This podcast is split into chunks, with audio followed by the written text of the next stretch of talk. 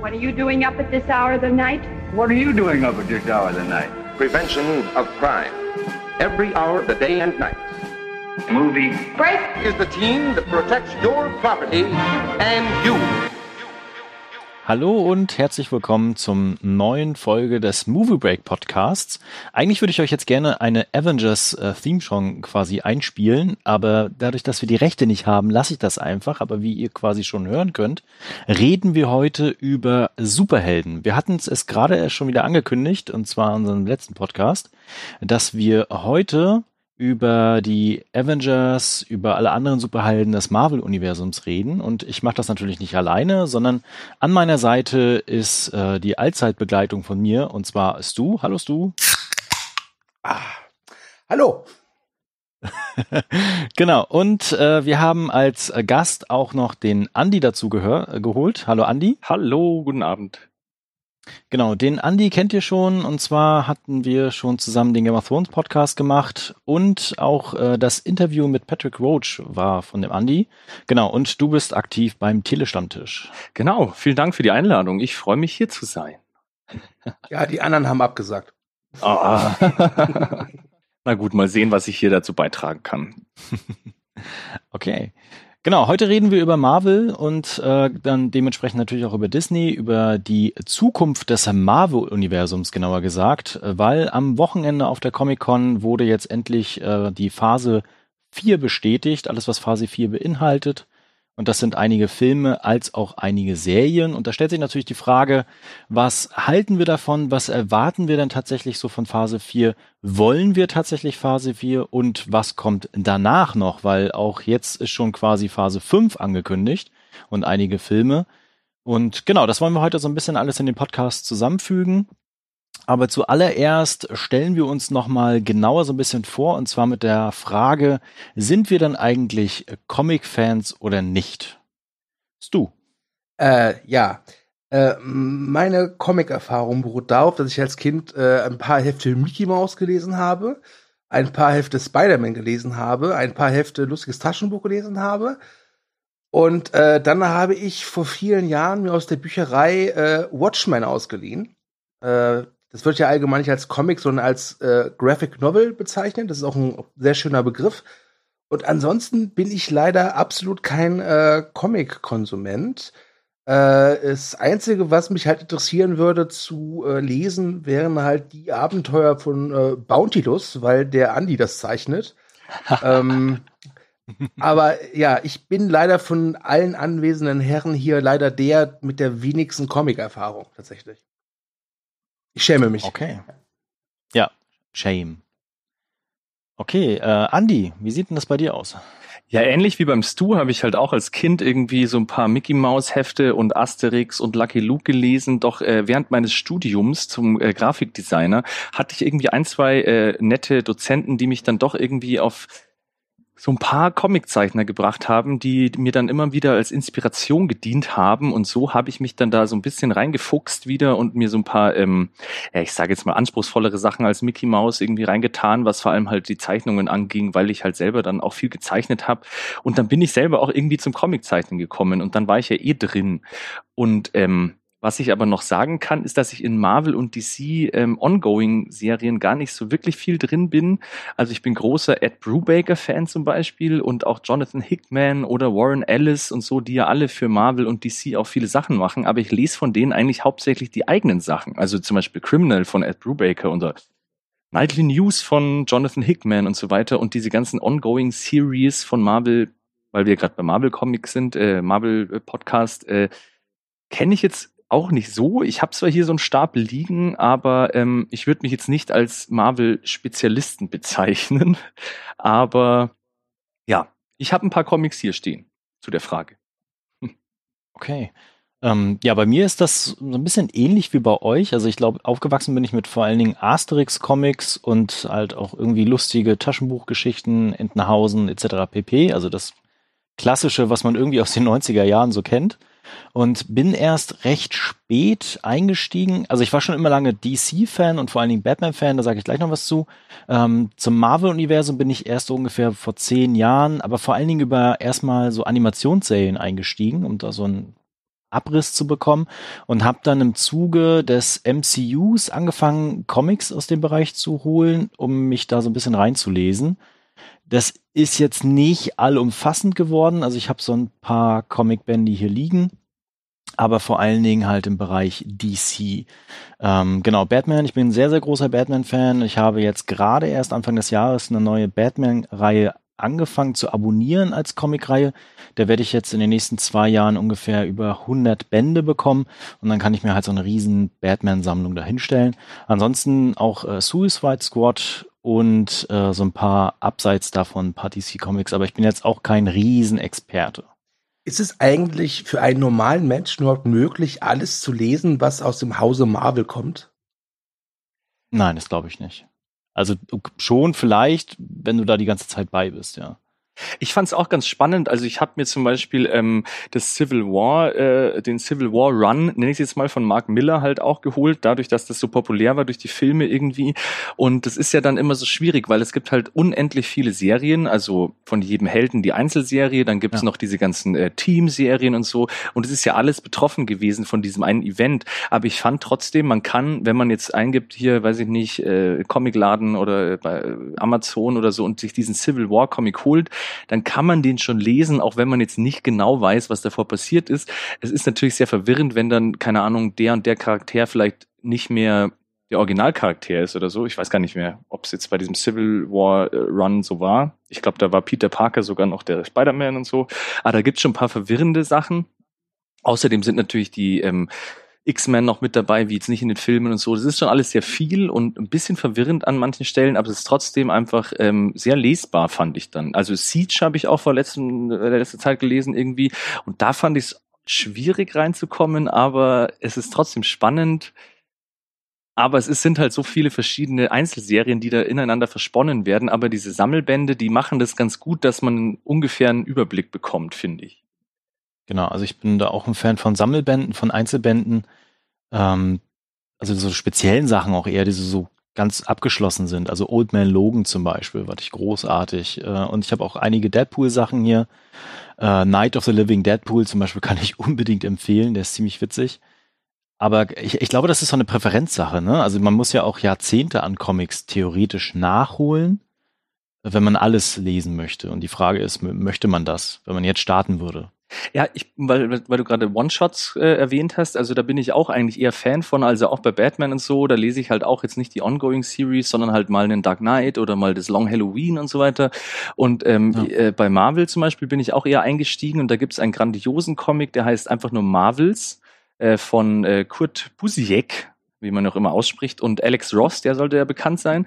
Und ähm, das ist eine richtig geile Geschichte, weil der eigentlich alle wichtigen Marvel-Events anschneidet, aber aus der Sicht äh, eines Fotografen, der irgendwie ja eben aus der Sicht der Menschen, diese ganzen krassen Events, die da passieren, also da kommt dann Galactus vorbei und diese ganze X-Men mit den Sentinel-Geschichte, die wird da angeschnitten und so, aber das passiert alles so am Rande und man sieht es aus der Sicht von den normalen Menschen, wie sie halt auf der Straße stehen und er halt immer Fotos macht für die Zeitung und so. Und da kriegt man einen ganz coolen Überblick und man braucht halt dieses ganze Vorwissen nicht und man lernt einigermaßen viel, was in dem Universum da so passiert. Also Marvels, von denen, das kann ich sehr empfehlen, zum Beispiel. Ich kann vielleicht noch kurz, um mein, äh, meine Beziehung zu Comics äh, nochmal klarzustellen, eine kleine Anekdote. Ich hatte mal einen Arbeitskollegen, der wollte mich an die Comics von äh, Lobo, diesem Anti-Helden, äh, näher ranbringen. Oh, falscher Verlag, falscher Verlag. Ja, äh, und hat mir, hat mir wirklich so einen riesigen Stapel an Lobo-Heften mitgebracht, so, wo jedes einzelne Heft in so einer Klarsichtfolie war. Und dieses, dieser Stapel, der lag halt wirklich ein halbes Jahr auf meinem Schreibtisch, also bei der Arbeit, auf dem Arbeitstisch. Und äh, ich habe da wirklich nur mal kurz reingeguckt und fand es auch irgendwie ganz interessant, aber ich habe mich nie dazu durchringen können, das wirklich weiterzulesen, bis der Kollege dann wirklich nach einem halben Jahr gesagt hat, weißt du was, es wird einfach nichts und die aber wieder mitgenommen hat. Ich stelle dir mal eine Liste zusammen gerne, eine Empfehlungsliste mit Sachen, weil, wie gesagt, ich bin da auch kein Fan von diesen ähm, versponnenen Durcheinandergeschichten mit allen verschiedenen Characters, die sich immer mal wieder überkreuzen und so, sondern eher so ein paar über Sachen. Kann ich dir, äh, ich stelle dir eine Liste zusammen. Gerne. Ich wäre eh dafür, dass, dass, dass wir gemeinsam einen Comic machen. Weißt du, du zeichnest ja, und schreibst und ich krieg das Geld. Ah, das ist eine gute Idee. Ja, die Abenteuer von Chefchen. genau, ansonsten noch eine Empfehlung, wer in das Marvel-Universum auch so ein bisschen leicht einsteigen möchte und gerne auch Animationsserien guckt. Da gibt's äh, die Serie Die Avengers, die mächtigsten Helden der Welt. Die reißen tatsächlich diese ganze Comic-Serie einmal ab, dass man am Ende auch alle Figuren einmal gesehen hat und weiß, wo sie herkommen was sie tun. Das war ziemlich hilfreich damals. Okay, Habt ihr noch was erstmal zu euch, zu Comics, bevor wir jetzt ins MCU starten? Äh, ich würde sagen, ich bin hier der Noob und ihr beiden sind einfach die verkackten Nerds. Ich glaube, wir hätten diese letzten zehn Minuten damit einfach abkürzen können. okay. Du willst doch bloß wieder die ganze Zeit irgendwie im Hintergrund rufen, Nerd. äh, ja, ich habe gehört, dass es wirklich Leute gibt, die das lustig finden. Es waren zwar alles nur äh, Freunde von dir, aber egal. ja, ich werde hier und da gerne noch mal was einstreuen, aber fürs Erste war es das, glaube ich. okay. Dann äh, steigen wir tatsächlich ein, aber bevor wir zu Phase 4 kommen und da mal einen kleinen Abriss machen, erstmal den Rückblick auf das Ende von Phase 3, also quasi Endgame und Spider-Man Far From Home. Und da die Frage an euch, fandet ihr das Ende von Phase 3 jetzt geglückt oder nicht? Äh, es tut mir leid, wenn ich dazwischen grätsche, aber wir sollten vielleicht hier ganz klar nochmal eine Spoilerwarnung raushauen für alle, die ja, noch nicht unbedingt. Endgame und vor allem Far From Home gesehen haben. Weil ja. ich glaube, wir können das jetzt hier nicht besprechen, ohne wirklich explizit zu spoilern. Oh, dann kann ich ja, mir an der Stelle gleich mal einen Spoilerbräu aufmachen. Oh ja, bitte, Spoilerbräu. auf jeden Fall. Genau. Also, also wir werden auf jeden Fall spoilern, weil wir auf ganz, ganz viele Dinge auch eingehen werden müssen. Ja, es ist schon offen, das hat man jetzt nicht gehört wegen meinem neuen Headset, das ist ziemlich sehr gut abgeschirmt, deswegen ähm, sorry dafür. Äh, zur kurzen Erklärung, der Andi und ich, wir haben schon öfters im Telestomp zusammen gecastet und da haben wir so Tradition gemacht, dass wir halt immer, wenn wir spoilern, ein Spoilerbräu aufmachen. Ja.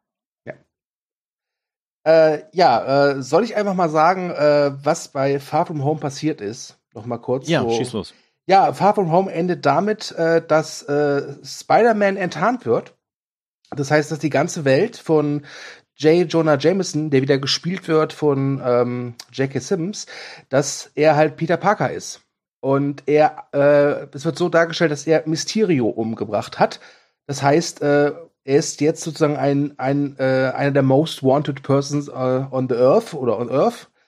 Ähm, und es kommt heraus, dass äh, Nick Fury zusammen mit den Skrulls, das sind die Gestaltwandler, die wir aus Captain Marvel kennen, gemeinsame Sache macht. Das sind so die zwei großen Oho- und Aha-Momente aus äh, Far From Home, die in der Hinsicht interessant sind, weil sie, glaube ich, das fortführen, was schon äh, Homecoming gemacht hat, und zwar, dass Peter Parker ähm, sowas wie der neue Tony Stark wird.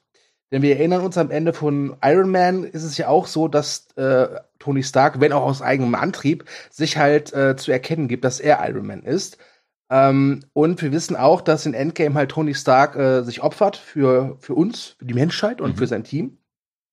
Und in Far From Home ist es ja auch so, dass äh, Peter Parker Zugriff hat auf, ich sage mal, ja, die, die Datenwelt von Tony Stark. Also für mich war es recht eindeutig, dass versucht wird, dass Spider-Man sowas ist wie der neue Tony Stark, was auch daran zu erkennen ist, dass sein Anzug ja wirklich sehr stark technisiert ist, im Gegensatz zu den früheren Spider-Man-Filmen. Genau. Zudem starten wir ohne die Avengers. Die sind jetzt quasi erstmal zerstreut, nicht mehr existent. Captain America ist im Altenheim. genau, äh, Tony Stark ist, äh, ist tot, ne? Dann äh, Vision ist tot. Und halt auch Black Widow ist verschollen. Ja. Nee, ja, also tot. Ja.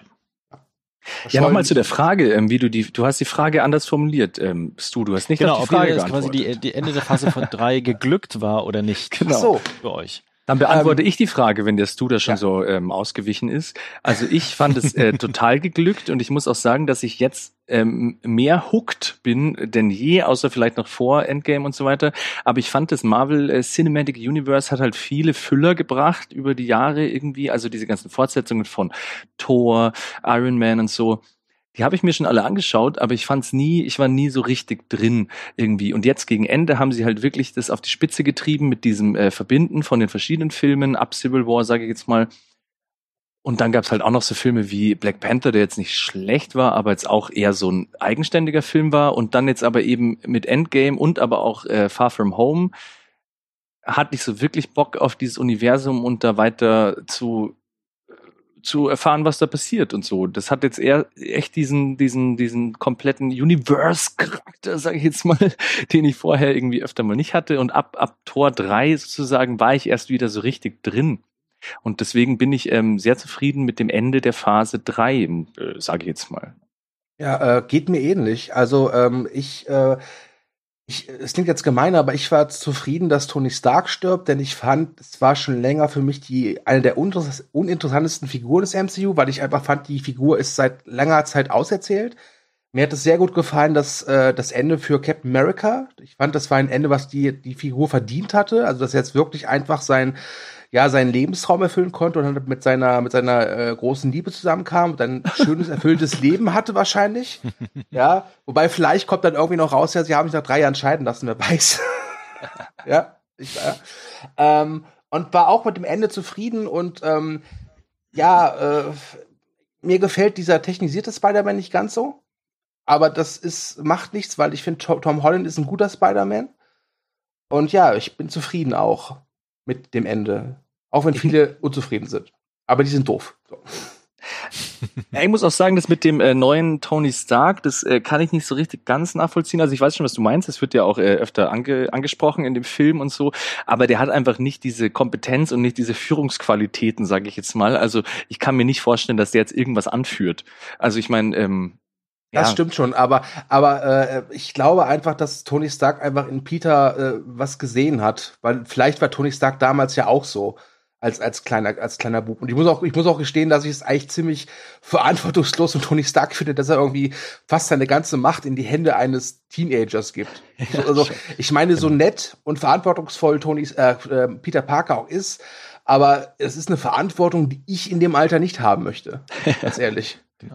Daraus ergibt sich tatsächlich eine Frage, die ich gerne später noch beantworten möchte mit euch gemeinsam.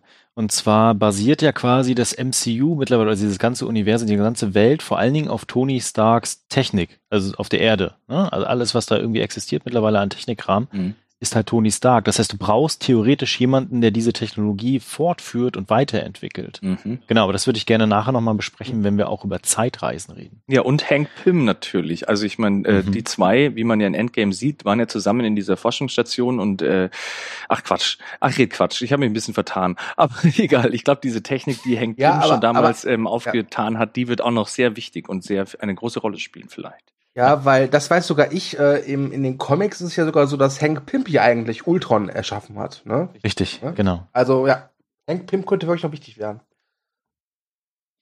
Okay, äh, vielleicht noch ganz kurz meine Gedanken zu der Ende von Phase 3. Also ich fand Endgame auch sehr schön und einen schönen Abschluss für die Figuren und insgesamt auch nochmal äh, genial, wie sie halt diese ganzen Storylines halt und die Figuren zusammengeführt haben.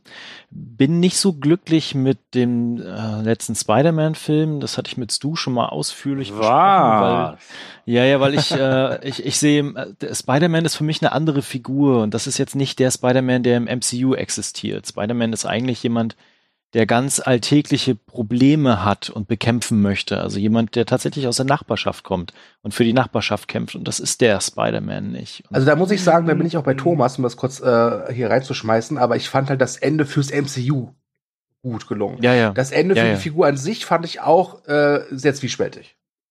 Genau. Und aber nichtsdestotrotz finde ich das auch spannend, was sie jetzt gemacht haben mit der letzten Szene, dann quasi, dass die äh, Identität von äh, Spider-Man jetzt auch offen ist. Aber da stellt sich ja dann auch die Frage immer noch, was passiert jetzt mit Spider-Man, weil die Rechte liegen immer noch bei Sony und äh, noch gibt es keinen neuen Kooperationsdeal zwischen Disney und Sony. Ja, ich kann da vielleicht auch mal wieder reinwerfen. Es gibt ja, ich weiß gar nicht, ob das ein Gerücht oder ein Fakt ist, dass wenn äh, Far From Home mindestens eine Milliarde einspielt, ja. dass dann halt Sony wieder äh, mit Marvel gemeinsame Sachen macht. Aber ganz ehrlich, Sony ist jetzt die letzten Jahre auch nicht unbedingt so verfolgsverwöhnt äh, gewesen. Und man ja. darf nicht vergessen, das meiste Geld, was von Far From Home eingespielt wird, geht ja direkt an Sony. Ich glaube, Disney bekommt ja wirklich einen Kleckerbetrag, allerhöchstens. Und Sony wäre halt echt dumm, wenn sie jetzt sagen würden, ey, wisst ihr was, Venom lief gut, ne? also machen wir jetzt mal auf unsere, äh, auf unsere Weise weiter. Sony ist wahrscheinlich immer noch angepisst, dass das MCU äh, mit Kevin Feige als Schirmherr äh, sich halt konstant weigert, irgendwie äh, hier, ähm, wer ist der Morbo, der lebende Vampir und halt äh, Venom und so halt einzufügen fügen ins MCU, Mhm. was ich Ja. verstehen kann. Ja, aber Sony wäre halt auch total döb, dämlich, doof und wirklich, also den hätten, also die, also das kann man gar nicht beschreiben, wie doof die wären, wenn die jetzt sagen würde, ach nee, Leute, jetzt, jetzt gehört Spider-Man wieder uns. Also das wäre das Dümmste, was sie äh, machen können. Blöde Frage, aber hätten die einen Deal, also ich meine, den Vertrag hat äh, Tom Holland aber mit Marvel oder Disney unterschrieben, oder? Also wenn die jetzt sagen, ähm, ey, ihr macht jetzt keinen nächsten Film, wir machen jetzt unser, ähm, ich nenne es mal Spider-Man Universe mit Venom und ähm, Morbius, so wie er heißt, und äh, wir wollen den Spider-Man bei uns jetzt haben, ist dann Tom Holland verpflichtet, damit zu spielen, nicht, oder? Äh, das weiß ich gar nicht. Ich weiß Das weiß ich nur, auch nicht. dass, dass ganz viele Figuren aus den neuen, aus, aus den zwei neuen Spider-Man-Filmen halt anders heißen. Also zum Beispiel die angebliche MJ heißt ja eigentlich Michelle, Ja. weil das Sony wohl gemacht hat, dass wenn sie halt irgendwie mal einen neuen Spider-Man für sich machen, kann es halt sein, dass sie halt die Rechte an den Namen nicht haben für diese Figuren. Und deswegen heißen die halt in Far From Home und Homecoming halt ein bisschen anders. Ja, und Tom Holland, ich, ich, also ich glaube, der ist halt sehr beliebt bei den Fans. Ja, das heißt, Sony wird ihn auf jeden Fall behalten. Und da sie ja die Rechte an der Figur haben, glaube ich, dass Tom Holland auch eher tatsächlich äh, Sony untersteht als äh, Marvel. Ja, mal interessant. Sonst könnten sie einfach ähm, Spider-Man kicken und den einfach in Night Monkey umbenennen. Ja. Zum Beispiel. Ja. Oder Miles Morales, obwohl der ist dann auch wahrscheinlich wieder als Spider-Man bei Sony. Ach Gott, oh Gott, das ist alles kompliziert. Ja, ja, das ist schwierig. Mhm. Ich meine, wir können ja von Look reden, dass Disney jetzt Fox gekauft hat. Das macht es ein bisschen einfacher. also, Genau. sonst wäre es noch komplizierter, ne? Ja, das machen die schon. Okay, habt ihr noch was zum Ende von Phase 3? Also ich fand auf jeden Fall das mit dem Far From Home, den die Sorgen oder die ähm, Gedanken, die ihr hattet. Also ich weiß schon, was ihr meint, aber ich kann das jetzt nicht ganz. Äh, ich kann das so nicht stehen lassen. Schon. also ich meine, ich denke schon auch nicht, dass er jetzt halt in nächster Zeit irgendwie jetzt dann gegen die whatever Galactus kämpft oder irgendwelche galaktischen sonst was, sondern dass er jetzt halt ja auch nur dazu gezwungen wurde, eben so größere Sachen zu bekämpfen und dass wenn er jetzt wieder daheim ist und seine Identität äh, jetzt verraten wurde, ich glaube, dass die nächsten Filme auch wieder so ein bisschen, äh, wie ihr gesagt habt, äh, down to earth und Nachbarschaft und Dings und dass jetzt einfach so ein paar Straßenschläger herkommen und Peter Parker fertig machen wollen oder so. Also ich glaube, das wird schon ziemlich geil. Könnte ich mir vorstellen. Spider-Man Back Home. Ja. Okay. Gut. Dann äh, lasst uns doch mal starten in die vierte Phase von Marvel. Und zwar ist das am Wochenende angekündigt worden auf der Comic-Con. Es gab einen ziemlichen Aufschlag. Alle haben schon gewartet darauf, dass natürlich jetzt bekannt gegeben wird, wie geht's denn tatsächlich weiter? Welche Filme bekommen wir denn? Und wir hatten im Vorfeld auch schon Veröffentlichungen über bestimmte Serien, die laufen werden. Wobei da noch nicht klar war, ob die tatsächlich zur vierten Phase gehören. Und das ist jetzt auch bestätigt worden. Aber lasst uns doch erstmal einen Blick auf die Filme werfen. Und da haben wir insgesamt fünf Stück, die in dieser Phase kommen werden. Ich stelle sie mir einmal ganz kurz vor und dann können wir darüber reden. Und zwar kommt am 1. Mai 2020 Black Widow. Dann haben wir am 6. November 2020 The Eternals. Dann wird am 12. Februar 2021 Shang-Chi and the Legends of the Ten Rings kommen. Am 7. Mai 2021 haben wir Doctor Strange in the Multiverse of Madness. Und am 5. November 2021 haben wir Thor Love and Thunder von Taika Waititi. Weird. Ähm, genau. Ich bin Ja. immer noch ein bisschen fassungslos, dass diese Phase nur zwei, drei Jahre dauert. Ja, genau, darauf wollte ich jetzt zu sprechen kommen. Also wir hatten, ich glaube, die letzte Phase lief jetzt tatsächlich drei Jahre und ist vor fünf Jahren angekündigt worden. Und äh, jetzt haben wir quasi neun- 2019 und wir sprechen dann über 2020 und 2021 und dann ist die Phase schon durch. Ja, das finde ich krass. Ich habe mich gefragt, ähm, wie äh, in Stein gemeißelt ist es jetzt? Also haben die gesagt, das ist es und das war's? Also Phase 4 Nein. ist damit zu Ende? Weil, ähm, Nein. wie gesagt, das ist jetzt zum Beispiel, was war der letzte Film, den du genannt hast? Ich habe es jetzt gar nicht auf dem Schirm. Äh, Tor. Genau. Und ähm, ich kann mir nicht vorstellen, also ich weiß jetzt nicht, was da dazu hinführt und so. Also ich glaube schon, dass die das mit so einem Eventfilm diese Phase auch wieder beenden wollen. Und ich weiß jetzt nicht, was dann alles bei Tor 4 vielleicht vorkommt, aber da kommt dann ja eben diese ähm, Jane Foster Tor-Storyline und so. Deswegen kann ich mir da auch nicht so richtig vorstellen, dass das so ein großes Crossover-Event wird. Und ähm, ich weiß nicht, inwieweit sie sich das vorenthalten, dass sie halt da einfach noch ein bisschen was reinpacken in diese Phase. Oder ob es also jetzt halt. Hm? ja. Äh, Genau, also das hat tatsächlich Kevin Feige auch gesagt, äh, dass das nicht in Stein gemeißelt ist, äh, als er das alles vorgestellt hatte. Und dass er wie in der letzten Phase sich auch durchaus vorbehält, da Dinge zu ändern. Hm? Ähm, wir erinnern uns, da ist ja unter anderem auch ein Film angekündigt worden in der letzten Phase, der dann zu einer Serie geworden ist. Ich komme jetzt nicht mehr auf den Namen leider. Inhumans vielleicht? Ähm, äh, genau, die Inhumans und die ist ja dann auch als Serie ziemlich schnell gefloppt und Ja. niemand erinnert sich daran. Ja. So wie ich jetzt den Namen vergessen habe schon. genau, also das heißt, es kann durchaus noch sein, dass da ein bisschen was geschoben wird an Terminen und vielleicht auch noch ein Film dazukommt. Kann mir aber nicht vorstellen, dass da noch großartig was geändert wird, sondern wir sprechen jetzt über einen Zwei-Jahres-Zeitraum Mhm. und äh, über Dinge, die jetzt schon in Vorproduktion auch größtenteils sind oder schon gedreht wurden. Ich muss auch sagen, ich, wenn ich mir das so genauer angucke, was da kommt, das sind alles Filme, die irgend halt etwas Neues einfügen. Ja, Richtig. ich meine, Black Widow ist halt äh, ein Sequel zu Civil War, aber wir wissen ja, Black Widow ist tot und ich glaube, es ist ja ein offenes Geheimnis, dass in diesem Film ihre Nachfolgerin vorgestellt wird, die wahrscheinlich gespielt wird von äh, Florence Pugh oder Pugh, ich weiß gar nicht, wie die ausspricht, die Dame. Ähm, dann haben wir halt Chang, wie heißt der, Chang-Zi, Ch- also Legend of the Ten. Rings. Shang-Chi. Ja, da wird ein neuer vorgestellt. Äh, wie Eternals, da werden neue Helden vorgestellt. Bei Thor ist es halt auch so, dass halt mit dem mit Jane Foster, die ja auch den Hammer schwingen soll, auch eine neue Heldin dargestellt oder vorgestellt wird. Ähm, und was haben wir noch? Ja, Doctor Strange, da wird das Multiversum ja laut Titel im Fokus stehen. Und wir wissen ja, bei Far From Home war ja schon das Multiversum Thema, aber es hat sich ja da als Fake rausgestellt. Ja, das sind also alles Filme, die, ich hatte das Gefühl, so dass, dass die vierte Phase äh, werden einfach so eine neue Welt halt äh, äh, bauen die auf. Ja. Und ich habe dann das Gefühl, dass in der fünften Phase, da soll ja auch der neue Blade äh, vonstatten finden, aber ich glaube, die fünfte Phase wird vor allem äh, vollgestopft sein halt mit bekannten Helden. Da kommt dann Guardians of the Galaxy Volume 3, da kommt Captain Marvel 2 äh, und Black Panther 2. Und deswegen, äh, auch wenn ich es ein bisschen seltsam finde, dass sie wirklich in zwei Jahren da alles raushauen und äh, es gibt ja noch die Serien, zu denen wir dann, glaube ich, auch gleich was sagen können, äh, bin ich sehr gespannt auf diese Phase. Weil Ja. äh, sie sich, glaube ich, wirklich, also diese Phase, die vierte Phase wird, glaube ich, entscheiden, ob sich Marvel halt, ich sag mal, weiterentwickelt oder ob sie halt einfach Dienst nach Vorschrift machen. Ja, ich kann mir auch vorstellen, dass sie jetzt diese Phase nutzen, um eben äh, neue Welten und so weiter irgendwie vorzustellen und halt auch irgendwie ähm, eine große neue Bedrohung halt eventuell aufbauen, die dann in den in der Phase 5 halt immer wieder angeschnitten wird, wie halt auch schon äh, Thanos in den anderen Filmen und so und dass es dann halt in Phase 5 am Schluss erst wieder diesen riesen Clash gibt. Kann ich mir auch vorstellen. Ja. Das Also ich glaube, es wird zu einem Avengers-artigen Film kommen, aber ich glaube nicht, dass es in der vierten Phase ist. Ich glaube wirklich, dass Nee. die vierte Phase in diesem Line-Up komplett ist. Und es ist ja auch ein großes Line-Up. Also von den Filmen her ist es, ist es Standard, sag ich mal, aber wir dürfen ja nicht vergessen, da gehören ja auch, äh, glaube ich, vier, fünf Serien dazu, Mhm. ja, die es Genau, dann also- exklusiv bei Disney Plus gibt.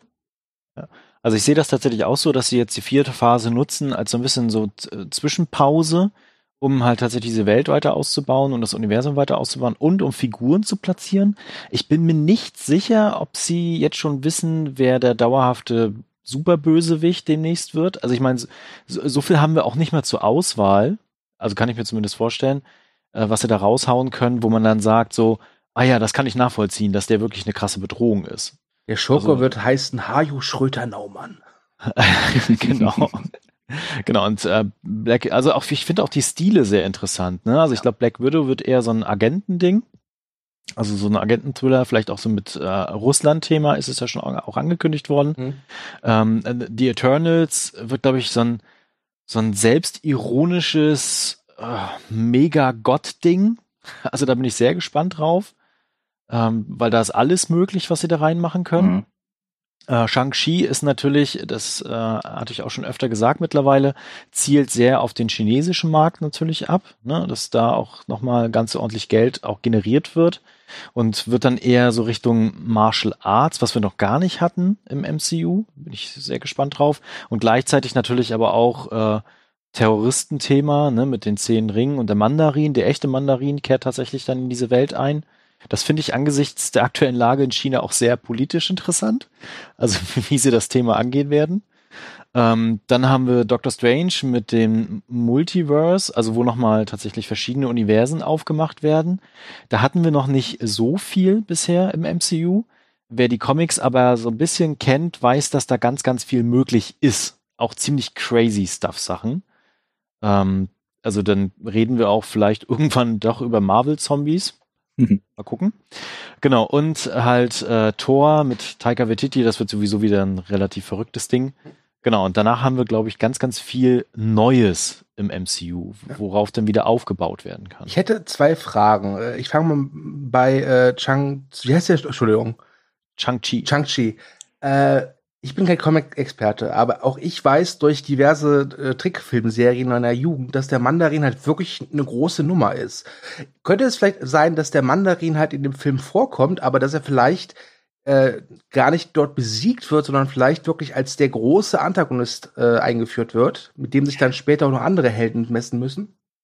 Ich glaube auch, dass jetzt in, in nächster Zeit eventuell so ein, ähm, ein altbekannter ich, ich war jetzt eher auf Norman Osborn, aber der kommt vielleicht dann erst mit den Fantastic Four oder so, aber wieder auch ein eher menschlicher. Ich habe jetzt die Mandarin-Story äh, nicht ganz im Kopf, was der so für ein Background hat aber dass da so ein Netzwerk aufgetan wird, so ähnlich wie The Hand in dieser ähm, Netflix-Serienwelt, so dass da, ja. dass da so ein großes, äh, ja, das ist ja eine terroristische Vereinigung heißt ja irgendwie, aber dass da irgendwas Größeres passiert, ob die dann natürlich noch mit irgendeiner galaktischen Macht interagieren, keine Ahnung und so, aber ich glaube auch, dass der dass da jetzt mehr draus gemacht wird. Also auch aus dem Fehler von, äh, oder das ist Fehler, ich fand es ja gar nicht so schlimm, aber ähm, dass der jetzt eben nicht so abgefrühstückt wird wie in Iron Man 3, sondern dass da ein bisschen mehr draus gemacht wird. Also der wird, ich sage jetzt mal, der wird auf keinen Fall in Chang-Chi irgendwie von dem Typen weggehauen oder getötet oder so. Da passiert noch mehr. Nee, das glaube ich auch nicht. Nee. Und das zweite ist, äh, Doctor Strange 2 wurde ja von Kevin Feige als erster Horrorfilm im MCU äh, angekündigt. Das finde ich interessant, mhm. weil der Regisseur Scott Derrickson hat ja nicht nur Doctor Strange 1, sondern halt eben auch äh, Hellraiser 5, äh, Erlöse, uns, Erlöse uns von dem Bösen und, und äh, der Exorzismus der Emily Rose und äh, Sinister gedreht. Also der ist schon ein erfahrener Horrorregisseur. Ich meine, ich glaube, wir sind uns einig, das wird jetzt kein Horrorfilm, wo jetzt das Blut spritzt und der jetzt zu äh, quer wird. Ähm, aber das finde ich ganz interessant ich meine, äh, gäbe es halt nicht jetzt äh, X-Men New Mutants, der angeblich im April oder Februar kommen soll, äh, dann wäre ja Doctor Strange 2 wirklich der erste Horrorfilm mit einem Superhelden. Ähm, Brightburn, Brightburn. Bright, ja, ja, ja, ja, okay, ja, okay, ja. Brightburn, ja, gut. Äh, Sonderposition, Sonderposition. Ähm, deswegen, ich, wie gesagt, ich fand Doctor Strange 1 nicht so toll, aber ich bin auf Teil 2 ganz ehrlich durch diese Aussage von Kevin Feige sehr gespannt. Weil äh, es könnte ja wirklich mal sein, dass es mal ein Marvel-Film wird, wo es halt nicht äh, um epische Schlachten und große Bilder geht. Ich meine, er wird große Bilder haben, das, das, dazu neigt das Multiverse einfach. Aber es könnte ja sein, dass Doctor Strange 2 mal nicht äh, so ja, Überwältigungskino sein wird.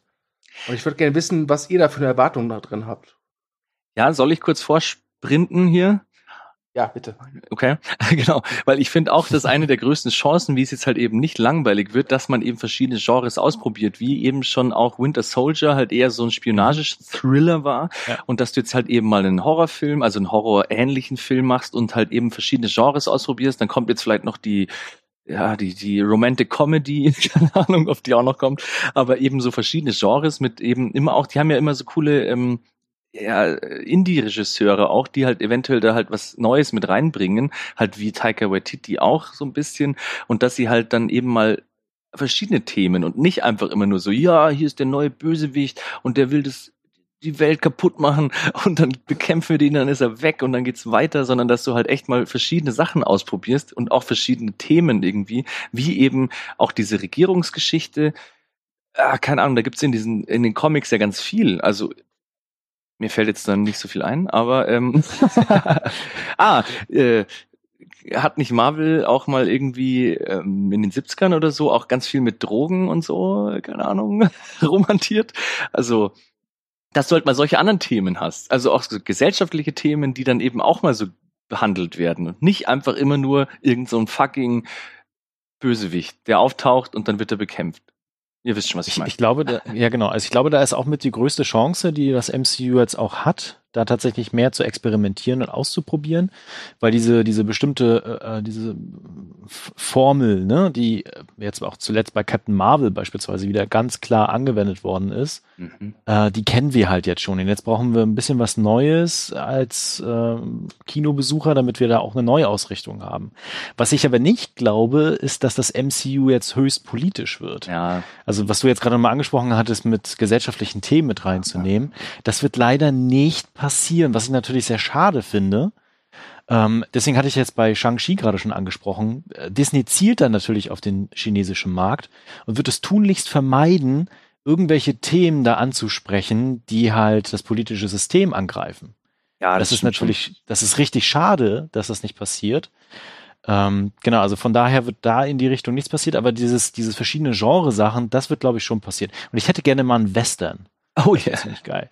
Ja, aber noch kurz dazu, ähm, weil ich meine, es muss ja auch jetzt nicht so so explizit und nicht so äh, kontrovers sein, wie du es jetzt meinst mit China und so, sondern aber ich meine, es gab ja durchaus bei Civil War diese ähm, oder auch so bei Winter Soldier, ich weiß gar nicht mehr, ähm, aber diese ähm, naja Diskussion zwischen äh, Freiheit und Überwachung und irgendwie diese Abwägung und so, das kann ja ruhig irgendwie eingebettet sein in so einen Superheldenfilm, aber dass du halt noch ein Ja. bisschen so ein Thema hast, was da drunter äh, schwebt und ähm, in ähm, äh, Doctor Strange ist ja der Bösewicht, glaube ich, schon bekannt, das soll ja dieser Nightmare werden, dieser komische Albtraum Freak Gott, whatever, der so eine eigene Galaxie der Träume, der Albträume irgendwie Freddy Krüger. Genau, so in die Richtung. Und ich meine, das klingt dann erstmal wieder, ich fand's ja auch, ich habe den ersten Doctor Strange-Film ja auch gesehen, aber da ist halt wirklich nichts hängen geblieben, weil das ist halt dieses Problem bei dem schöne Visuals, bla bla bla. Und dann hast du doch am Schluss auch diesen Dormammu-Bösewichten-Typ. Mhm. Aber da ist echt nicht viel hängen geblieben. Und deswegen, äh, wenn sie das halt nutzen, um dann eventuell irgendwelche Themen wie, äh, keine Ahnung, irgendwelche Ängste oder irgendwie, dass er mit den Doctor Strange mit seinen inneren Ängsten konfrontiert, whatever, keine Ahnung. Ich glaube, man kann aus jedem noch so banal klingenden Bösewicht dann doch noch irgendwas Interessantes rausholen. Und das fände ich ganz schön.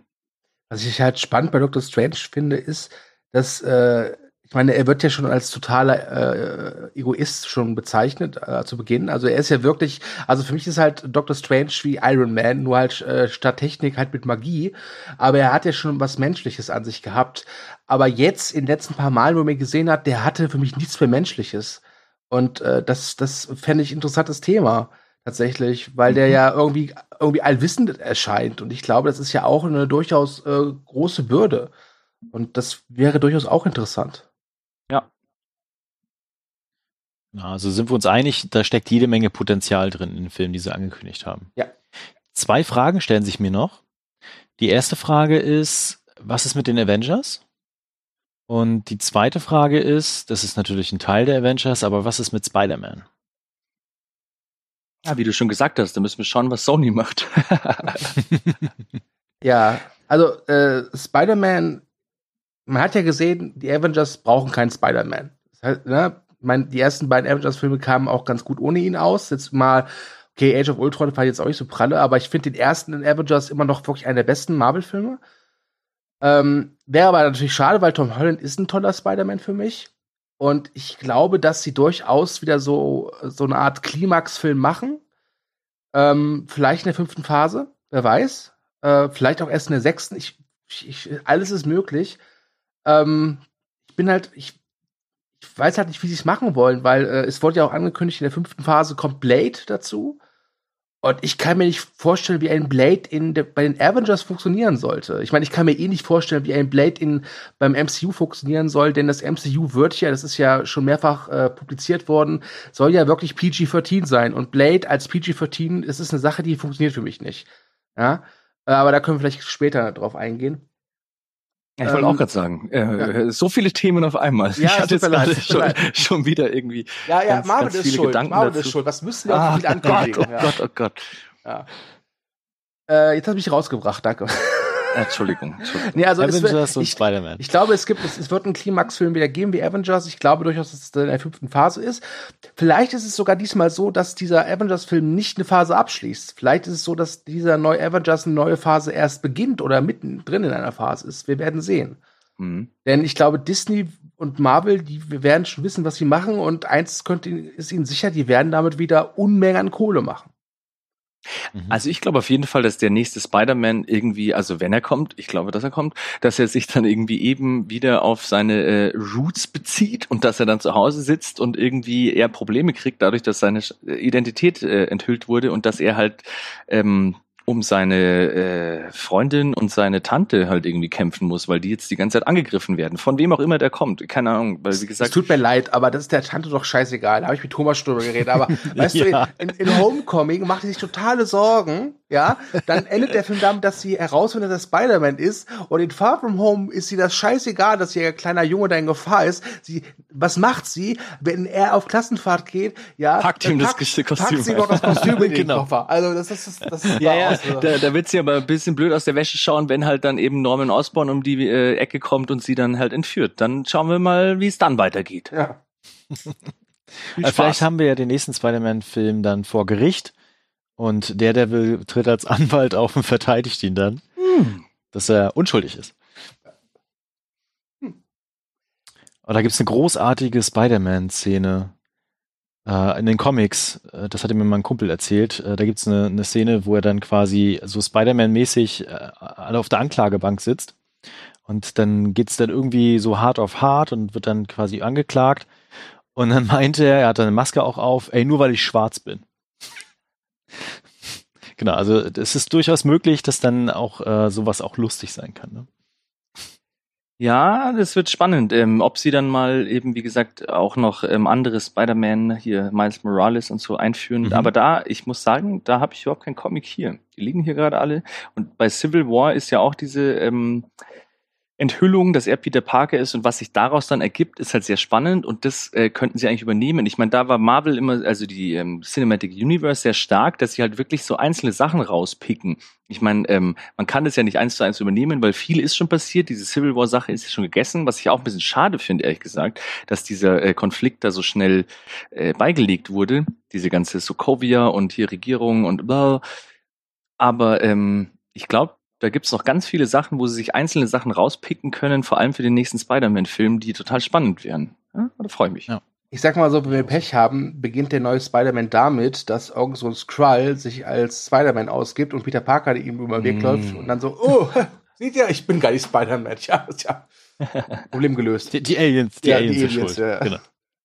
Ja, das ist so eine Sache, also kurz nochmal ein Einwurf, halt eben, was jetzt halt irgendwie immer so ein bisschen schwierig ist. Also wenn du jetzt halt diese krassen, riesen galaktischen Bedrohungen hast, äh, Multiverse, Zeitreisen, Quantum Realm und den ganzen Shit, dass es halt irgendwie immer schwieriger wird, dass glaubhaft einfach mal so ein kleinerer Film passiert. Also ich meine, wenn du eine Marvel-Serie anschaust, irgendwie äh, Netflix-mäßig meine ich jetzt, da denkst du die ganze Zeit, Alter, wieso kommt nicht einfach kurz mal ähm, Iron Man vorbei und versohlt äh, Wilson Fisk einfach den Arsch oder so. Also das ist dann teilweise so ein bisschen strange halt natürlich. Und dass das in den Filmen halt dann weiterhin noch cool passiert. Also ich meine, dass da halt so ein Bösewicht auftaucht und Spider-Man nicht einfach äh, Captain Marvel anruft, obwohl die ist ja immer eh irgendwo unterwegs, Mhm. aber keine Ahnung, äh, zum Beispiel Doctor Strange. So, hey, zauber den einfach mal weg. keine Ahnung. Das fragt man sich natürlich dann immer, aber vielleicht muss man da auch ein paar. Logik-Sachen äh, ausblenden und so. Aber das wird auf jeden Fall, ich, ich hoffe nicht nervig, dass du dir halt immer denkst, so, hey, moi, oida, ruf halt mal schnell deinen Kumpel an. Äh, Und das wird auch umso schwieriger, umso mehr Figuren sie, also ganz kurz, umso Ja. mehr Figuren sie auch einführen. Wenn du dann nachher noch Captain Britain hast und Captain Berlin und so, also wenn du quasi dann irgendwann in jedem Land auch einen Superhelden hast, Moment. dann, äh, dann können sie auch nicht mehr so umherspringen und sagen, ah, hier, hier ist aber gerade kein Adventure in der Nähe, sondern, ey, ich komm mal kurz vorbei. Ich glaube, dass sie in der vierten Phase schon darauf achten, denn wenn man jetzt die ersten drei Phasen mal äh, so zurückblickt, gab es ja schon so ein paar Sachen. Es gab ja, glaube ich, im ersten Tor so ein Easter Egg, dass man diesen Gauntlet von Thanos da in dieser Ausstellung von Odin gesehen hat. Und äh, dann wurde das halt aufgelöst in äh, Tor 3, dass Kate Blanchett das Ding dann umgestoßen hat mit den Worten, es ist nur eine Fälschung. Ja, äh, es war ja halt damals einfach nur als netter Easter Egg gedacht und dann haben sie halt feststellen müssen, oh, verdammt, wir brauchen das jetzt für andere, wer der Säcke noch. genau. Ne? Ähm, und ja, und auch, die, wie gesagt, da, da gebe ich euch recht. Ich, ich habe ich hab das große Glück, dass ich bei solchen Logik-Sachen eher, ja, das sind, die sind mir meistens egal. Ja, also Ja, so, so, aber es stimmt schon. Ja, warum, warum kann Held XY nicht gerade helfen? Ja, warum kommt Iron Man nicht mal vorbei und macht das und das? Ich meine, das ist doch kein Problem. Ja, der ist doch mit seinem Anzug innerhalb von zwei Minuten äh, in, in der Stadt von, was, was weiß ich, äh, wie immer sie jetzt heißt. Ähm, ich glaube aber schon, dass sie jetzt darauf ein bisschen achten. Ja, und wahrscheinlich kommt da draus, die Handlung von Tor 3 spielt halt genau während der Handlung von äh, Doctor Strange 2 oder so. Ja. Ich fand's schon witzig, wie sie es halt in Endgame äh, schon immer gelöst haben mit Captain Marvel. Wie sie es auch noch ansprechen. Ich glaube hier ähm, Rhodes, äh, wie heißt er mal, Rhodey, whatever, ähm, der spricht dich ja noch an, so, hä, wo warst du eigentlich die ganze Zeit? Und dann so ungefähr so, naja, es gibt noch tausend andere Welten und die haben die gleichen Probleme Genau. wie wir. Das fand Genau, ich irgendwie auch schon witzig. werden, ja. Das fand ich witzig, dass sie es da überhaupt mal angesprochen haben. Aber ja, wie gesagt, die anderen wären ja auch noch öfter mal da. Egal. Genau. Und um das mal abzuschließen, also ich, ich finde die Theorie von Stu da ganz interessant, dass quasi die nächste Phase mit einem Avengers-Film startet, äh, der dann wieder neue Avengers zusammenführt. Und ich glaube, sie werden in den Film immer mal wieder so kleine Schnipsel einbringen, entweder als äh, Credit-Scene oder quasi irgendwie so zwischendurch, mal so als äh, kleiner Cameo-Auftritt, wo sie so ein bisschen preisgeben, was machen denn die restlichen Avengers und äh, wie, wie ist das jetzt gerade? Gibt es da noch was? Und äh, worauf wird es dann hinauslaufen? Also ich glaube schon, dass sie da wieder einen kleinen roten Faden einbauen werden müssen. Ja, es wird wirklich auf jeden Fall, finde ich, sehr schwierig äh, für jetzt ähm, die neuen Leute, weil ich meine, wie gesagt, äh, wir haben dann einen neuen Torin, sag ich jetzt mal, eine neue Torin und wir Tora. haben, äh, Tora, genau. Und dann haben wir noch äh, eine neue Black Widow eventuell und dann haben wir halt äh, neue Leute, die halt aufgebaut werden und wenn die sich dann, sagen wir mal, ähm, jetzt unter Führung von Captain Marvel, wie es ja auch schon mal hieß und so, dann halt äh, wieder zu einem neuen Team zusammenschweißen, da müssen die halt echt ganz schön Personality aufbauen, sag ich mal, in den nächsten Filmen. Mhm. Weil ähm, der erste Avengers-Film, ich meine, da hattest du auch nur eine Phase in Anführungszeichen davor, aber die waren so charismatisch, diese ganzen Leute, das war schon richtig cool, die dann aufeinander zu treffen zu sehen. Aber ich Man- glaube, sie kriegen es hin, aber es wird interessant, auf jeden Man Fall. darf ja nicht vergessen, dass der erste Avengers zu 8% daraus besteht, dass sie sich auch erstmal zusammenfinden müssen. Ne? Ja. Ähm, aber das hat, wie, hat ja funktioniert, weil, wie du gesagt hast, die so charismatisch waren und auch eine gute Chemie hatten, die Darsteller. Und ich mache mir gerade ein bisschen Sorgen. Ja, ich glaube auch, dass Captain Marvel, allein wegen ihres Namens und weil sie einfach, glaube ich, schon die, die, die krasseste Power hat, die neu anführen wird. Aber ich hatte halt bislang immer das Gefühl, so richtig Bock drauf hat sie nicht. Ja, Ja, das, das wirkt auf mich immer so, ja, ja, ich mach ja schon, ja, komm hier, Raumschiff kaputt und jetzt macht mal hier eure Portale und so und Genau. jetzt komm, ist gut. Und das finde ich auch schwierig, weil sie ist wirklich sehr krass überpowered. Mhm. Also wenn da halt so eine böse Armee dann auftaucht, auch mit mehreren Raumschiffen und so und alle dann, ah scheiße, jetzt müssen wir kämpfen und dann kommt halt Captain Marvel vorbei und macht mal Pang, Po, Pang und dann ist quasi alles kaputt und dann stellt sie sich hin und sagt so, ja, was habt ihr denn für ein Problem? Was ist denn los mit euch? Ich habe die, die Raumflotte der Askura zerstört. Was hast du gemacht, Peter Parker? Ich habe diesen Genau. Gauner davon abgehalten, diese Frau auszurauben. Ja, also da, da müssen sie halt eine Balance finden, das irgendwie im Gleichgewicht zu halten. Ich glaube, das ist die größte Schwierigkeit auch zwischen diesen Filmen und den Phasen jetzt. Aber ich meine, ganz ehrlich, alleine wenn man sich die Power halt anguckt, ich meine, Captain America ist super stark und flink. Iron Man, der kann ja irgendwie alles machen. Hulk auch super stark. Und dann hast du als Gegensatz dann Black Widow und Hawkeye. Mhm. Ich meine, Ja. ne? Aber es funktioniert trotzdem, finde ich. Weil Hawkeye ja das auch immer sehr ironisch kommentiert hat. Ich habe einen Pfeil und Bogen. Nichts davon macht Sinn. Aber kämpfe jetzt verdammt nochmal. Äh, ja, äh, ich bin, ich mag Hawkeye tatsächlich. Äh, ich, ich mag Jeremy Renner auch, äh, dass er ein guter Schauspieler ist, hat er jetzt mehrfach bewiesen, jetzt nicht unbedingt im MCU. Aber seien wir ehrlich, die MCU-Filme sind nicht wirklich dafür bekannt, dass sie ihre Schauspieler wirklich groß fordern. Ja. Ähm, aber, aber ich äh, würde mich freuen, wenn Hawkeye ein ähm, bisschen mehr zu tun bekommt. Ich meine, das war ja auch der Held, der ja, glaube ich, in Tor 1 mit so einer Minisequenz äh, mal eben kurz vorgestellt wurde. Übrigens, das ist Hawkeye, er kann Pfeile verschießen. Wir sehen uns aber in Avengers. Tschüss. Da muss ich aber noch sagen, das fand ich bei Endgame gerade so geil. Den habe ich mir nämlich irgendwie ein paar vor Tagen nochmal angeschaut, weil, weil du gerade gesagt hast, nicht die Schauspieler gefordert. Und ähm, ich muss sagen, äh, das war echt wirklich einer der ersten Filme, wo du halt echt auch jetzt eben Hawkeye zum Beispiel oder auch hier Tony Stark und so, wo die halt auch mal, oder auch ähm, Black Widow irgendwie, wo die halt auch mal ja, okay, die haben halt viel geheult. Also ich weiß nicht, als Schauspieler geht das vielleicht einfach. Aber trotzdem war das mal auch emotional äh, berührend und ich, ich fand es halt äh, schauspielerisch schon äh, ganz, ganz großartig. Ich habe sehr viel geweint in dem Film.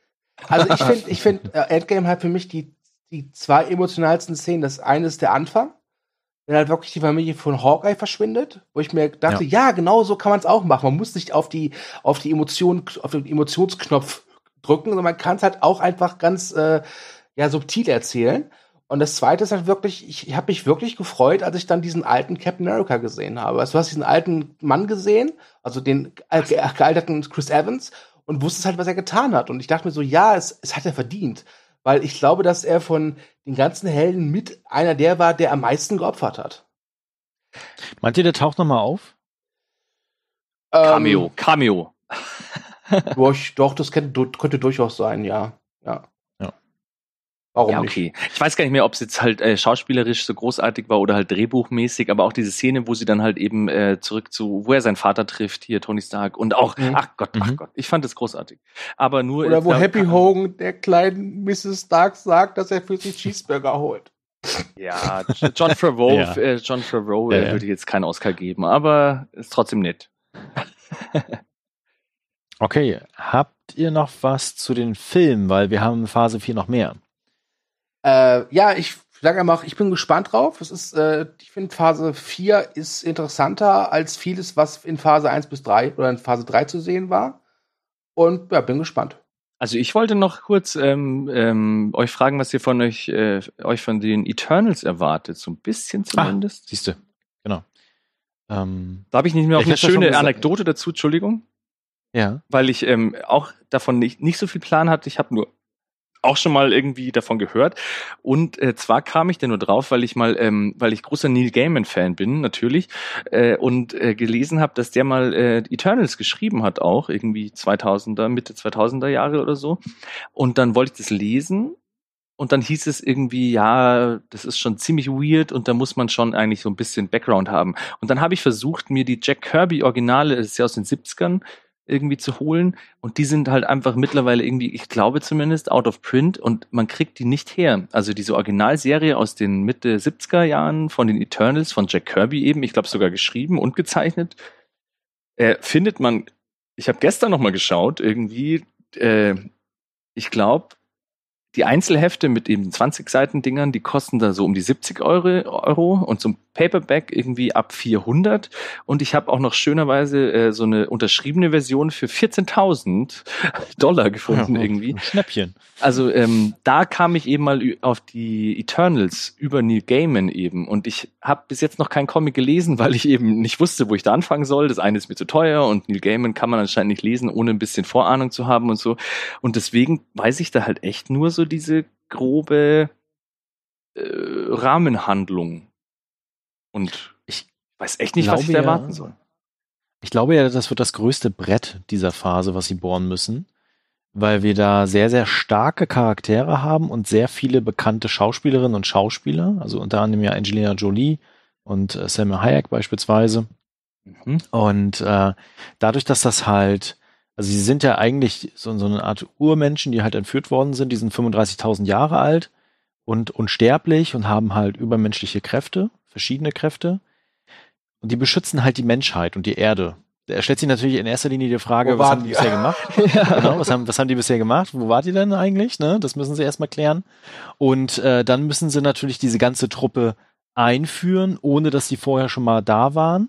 Und diese ganzen verschiedenen äh, äh, Figuren auch. Also da sind zum Beispiel ist auch eine Figur dabei, die, die hasst eigentlich Menschen. So, also auch diese Truppe ist untereinander auch so sehr, sehr strittig und hat äh, Jahrtausende hinter sich, ne, wie sie halt gelebt haben, geliebt haben, gelitten haben. Und das muss auch erstmal alles in diesem Film dem Zuschauer offenbart werden und sich dann gleichzeitig in das MCU einfügen. Ich finde, das ist ein richtiges Mammutding, was da läuft. Ja, genau, diesen Brückenschlag zwischen der Entstehungsgeschichte von denen und halt eben äh, jetzt, sagen wir mal, äh, zur Gegenwart. Ich weiß gar nicht, ob die in die Gegenwart gehen oder ob sie jetzt halt einfach den Film nutzen, um so eine Art, ähm, ja, so erinnert mich so ein bisschen an, keine Ahnung, jetzt zum Beispiel dieses Prequel von Game of Thrones oder so, wo du halt einfach so eine krasse Mythologie aufbaust. Und da gibt's ja mittlerweile schon ganz viel, was ja so Comic-untypisch ist, was ich ja auch nie auf dem Schirm hatte. Aber ich habe mich da auch so ein bisschen eingelesen und dachte mir die ganze Zeit, what the fuck? Also irgendwie, keine Ahnung, dass dieser komische Nowhere-Planet eigentlich ein Kopf von einem Celestial ist und lauter so ein Schmarrn. Und woher die Elders kommen und die Deviants und lauter so ein Quatsch, ob die nicht da jetzt einfach so einen, ja, fast schon so Herr der Ringe mäßig, so komische alte Mythologie damit aufmachen wollen. Vielleicht auch nicht, Entschuldigung. Also ich habe ich hab, ich hab, ich hab zwei Vermutungen. Das eine Ja. ist, dass es so ein Film, ich habe Thomas hat das gerade gesagt, sein, sein wird, der so ironisch wird. Ja, so ein bisschen so à la Guardians of the Galaxy. Ja. Ah, das hoffe ich halt irgendwie nicht. Und das andere ist halt, weil die Regisseurin, diese Chloe Zhao, hat ja zuvor nur einen Film gedreht, das ist dieser gefeierte The Rider, äh, dass ich mir durchaus auch vorstellen kann, dass sie da mit einer gewissen Ernsthaftigkeit rangehen. Und wirklich so einen ich auch. ernsthaften Mythos aufbauen. Also es ist, das sind die zwei Sachen, die ich für äh, möglich halte. Ähm, ich glaube, dass sie mit der mit der ir- ironischen Seite auf der auf der sicheren Seite sind. Das ist, glaube ich, viele Leute da äh, das eher annehmen als diese ernsthafte. Ich für meinen Teil würde aber die, die, den, den, den ernsthafteren Aspekt begrüßen, dass sie halt wirklich versuchen, das ernsthaft aufzubauen und dass die Götter sich halt auch, sag ich mal, verhalten wie Götter und nicht äh, nicht da irgendwie auf ihrem Olymp sitzen und dann sagen so, ey, yo, du Macker, hier äh, Fruit Loops zum Frühstück, ich, ja. Ah, das fände ich auch ganz wichtig. Also ich finde jetzt mit Thor, mit Taika Waititi großartig, passt. Guardians of the Galaxy, das reicht mir an ähm, Genau. Slapstick oder wie sagt man? da ähm, haben wir ja schon zwei Reihen, ja, die das finde jetzt gerade haben. Ja, genau. Ja. Weil Thor ja Also ich auch glaube auch, lange dass- brauchte, bis er bis er diese Stilistik für sich gefunden Mhm. hat. Ne? Ich, ich glaube auch eher, dass sie das zweite machen werden. Also, dass sie da durchaus äh, auf die Charaktere und deren Beziehung vor allen Dingen zueinander eingehen und äh, daraus so ein bisschen so die Handlung auch spinnen. Also, das würde ich zumindest sehr faszinierend finden. Ja, ich habe da sehr ho hohe Hoffnungen, weil ähm, vielleicht haben sie ja, ich habe es noch nicht gelesen, aber eben Neil Gaiman, äh, boah, keine Ahnung, da bin ich ja äh, voller Hoffnungen, dass das halt, ich habe jetzt American Gods auch nur die erste Staffel gesehen und ich weiß jetzt nicht, wie das, das passt natürlich jetzt nicht zusammen, aber dass es das äh, großartig werden kann und ganz konfus, aber trotzdem richtig, Sehr konfus. richtig ja. Ich habe die zweite episch. Staffel gerade gesehen. Okay. Nee, aber wie gesagt, Neil Gaiman und äh, Götter klappt ja schon mal und er hat ja schon eine Vorlage geliefert und dass sich äh, das MCU öfter mal aus den Comics irgendwie Sachen greift, ist ja auch bekannt. Deswegen können die da gerne mal ein bisschen was aus äh, Neil Gaiman Stories rausgreifen. Auch wenn ich sie noch nicht gelesen habe, aber da bin ich äh, voller Hoffnung, dass das kein Klamauk wird, sondern eine ernsthafte und weirde vielleicht auch, aber ähm, intelligente ja, Handlung. Egal. Ich wollte nur wissen, was ihr zu den Eternals so für Vorstellungen und für ähm, Erwartungen habt. Ich glaube auf jeden Fall, dass es der Film sein könnte, wo Marvel das meiste Geld reinsteckt. Weil ich glaube, so ein Shang-Chi, die kriegst du noch relativ kostengünstig, weil das ja im Prinzip Martial Arts ist. Doctor Strange als Horrorfilm, ich glaube, der wird auch vielleicht kostspielig, aber ich glaube, Eternals wird wirklich die Nummer, die Marvel am meisten kosten wird. Effektmäßig und schauspielermäßig. Allgemein, Auf ja, jeden- ja. Ich auf glaube, jeden das, Fall. das, Ja, wird, ja. das wird garantiert wieder so ein 200, 250 Millionen äh, Do- Dollar Ding. Das glaube ich auch. Ja, cool. Gut. Dann äh, würde ich mal in die nächste Phase des Podcasts springen. Aha. Ähm, genau, weil Phase 4 beinhaltet nicht nur Kinofilme, sondern wie ihr äh, wisst, hoffentlich wird Ende des Jahres äh, Disney Plus an den Start gehen. Der eigene Disney Streaming-Dienst, wo dann alle Disney-Filme als auch bekannte Disney-Serien zusammenlaufen werden und natürlich auch Eigenproduktionen kommen. Und zu diesen Eigenproduktionen gehört, glaube ich, zu den ganz großen Marken neben Star Wars eben dann einfach das äh, Marvel-Universum, das MCU. Und es ist tatsächlich bestätigt worden, dass in der Phase 4 alle kommenden Serien in diese Phase auch gehören und auch in diesem Universum spielen. Ob sie jetzt direkt in der Gegenwart-Story relevant sind oder in der Vergangenheit, wissen wir teilweise noch nicht, sondern nur so ansatzweise. Aber ich würde jetzt einfach mal ganz kurz die Serien vorstellen und dann können wir mal drüber sprechen. Und zwar wird unter anderem eine Animationsserie dazugehören, die wir bekommen. Und die halt wird heißen What If, also was wäre wenn. Und zwar wird die äh, als Anthologieserie sein wo quasi verschiedene Ereignisse im MCU anders erzählt werden, anders dargestellt werden und was passiert wäre, wenn es so gekommen wäre. Und dann wird ein äh, The Watcher, ein Erzähler, uns da quasi begleiten. Die nächste Serie, die wir bekommen, ist äh, schon im August 2020. Und zwar äh, Falcon and the Winter Soldier. Wie ihr wisst, ist es ja in Endgame so, dass äh, Falcon den ähm, den Schild bekommt von Captain America und quasi so ein bisschen so der geistige Nachfolger von ihm wird und natürlich der Winter Soldier an seiner Seite steht. Und sehr interessant, äh, Daniel Brühl wird als Baron Simo zurückkehren. Dann bekommen wir auch im Herbst 2020 die Serie Hawkeye mit Jeremy Renner. Wir hatten es ja gerade schon angesprochen. Ich sehe das wie du. Ich würde auch gerne mehr von Hawkeye sehen und das bekommen wir tatsächlich. Dann wird 2021 im Frühjahr Wonder Vision kommen, wo quasi Scarlet Witch und Vision zusammenkommen und äh, als Liebespaar sind sie ja sowieso schon eingeführt worden und dann eigene Abenteuer erleben. Und dann haben wir ebenfalls im Frühjahr 2021 mit Tom Hiddleston die Loki-Serie, der ja quasi seinen Space Dome bekommen hat und jetzt feuchtfröhlich durch die Zeit springen kann. Was haltet ihr von den angekündigten Serien? du? Ja, ich ähm, was halte ich davon? Also, ich finde es tatsächlich schwierig. Also, ich freue mich auf What If. Das ist die Serie, auf die ich mich am meisten freue, weil äh, das haben wir schon bei unserem Comic-Con-Podcast äh, gesagt. Äh, da kann halt jede Folge was anderes sein. Da kann eine Folge eher lustig sein, eine andere Folge kann dramat dramatisch sein. Äh, das interessiert, also das, das, das, also das, das finde ich halt stark. Das, das könnte echt Spaß machen.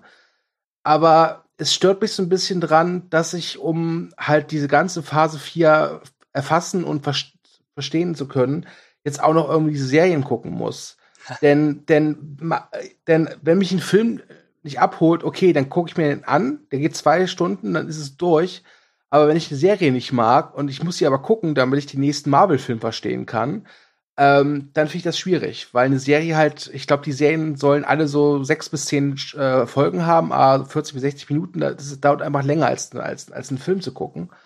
Und deswegen finde ich das schwierig. Ich, ich habe nichts dagegen, dass sie Serien machen, aber ich hätte es besser gefunden, wenn das so ein bisschen wäre wie jetzt diese Marvel One-Shots. Das waren diese Kurzfilme, die sie mal gemacht haben. Da gab es zum Beispiel eine Erweiterung zu äh, Iron Man 3, wo dann, äh, wo man erfährt, woher dieser äh, Mandarindarsteller eigentlich kommt. Ja, das sind so kleine Erweiterungen, die aber nicht essentiell waren für die Filme. Und so wie ich jetzt Kevin Feige verstanden habe, sind diese Serien aber essentiell. Und das, das stört mich ein bisschen, muss ich gestehen. Das macht sich ja schon daran bemerkbar, dass ja Wonder Vision definitiv Doctor Strange vorbereiten wird als ja. Film. Ja. Und zum Beispiel, also, ich meine, es kann ja sein, dass Wonder Vision eine tolle Serie wird, aber das ist eine der Serien, die mich da aktuell null reizt tatsächlich. Ja. Weil ich finde, Scarlet Witch hatte in Endgame eine tolle Szene, aber ansonsten fand ich die Figur sau langweilig und es tut mir leid, aber Vision, den finde ich halt auch öde. Ja. Andi. Ja, mir geht's da ähnlich. Ich bin äh, nicht so der größte Seriengucker und ich ja, lustigerweise habe ich mir diese ganzen Marvel-Serien ähm, schon angeschaut und die fand ich auch äh, bis auf einige Ausfälle ganz großartig, weil ich habe jetzt keinen Agents of Shield oder so geschaut, aber die Netflix-Marvel-Serien fand ich sehr gut. Aber ähm, ja, ich finde es auch bisschen nervig, äh, das jetzt anschauen zu müssen, wenn man das wirklich äh, braucht, um die anderen Sachen zu verstehen und diese ähm, äh, wie sagt man, diese, diese Duos, die da halt eben so auftreten, äh, Falcon and the Winter Soldier sind alle so B-Charaktere. Also ich habe zwar mal gehört, dass irgendwie die letzte Vision-Comic-Serie, ich weiß gerade nicht, wie sie heißt, irgendwie Vision, The Vision wahrscheinlich nur, von Tom King anscheinend, dass die irgendwie vor zwei, drei Jahren oder so äh, bahnbrechend und toll gewesen sein soll und vielleicht können sie da auch was draus machen. Ich habe sie nicht gelesen.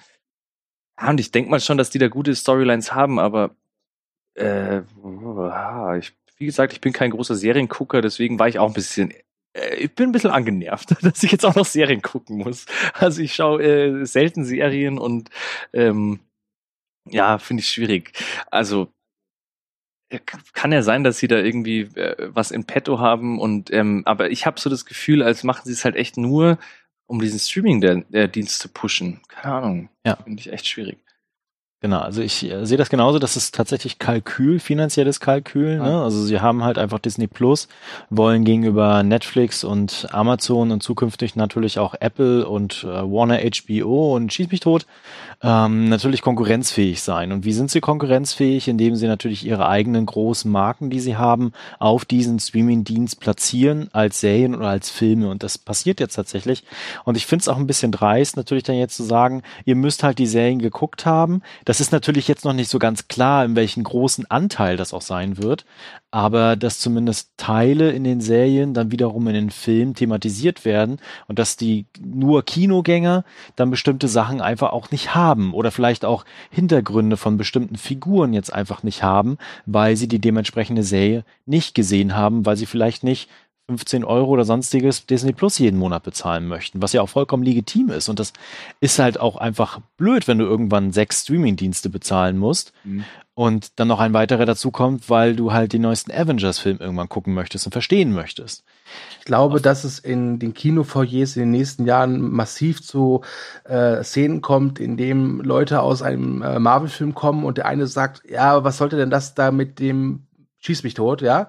Und dann sagt der andere, ja, weißt du, in der Serie WandaVision wird das erklärt. Da ist es nämlich eigentlich so. Ich glaube, dass das, ja, das, genau. das, das, sind so Dialoge, die werden wir dann äh, en masse haben.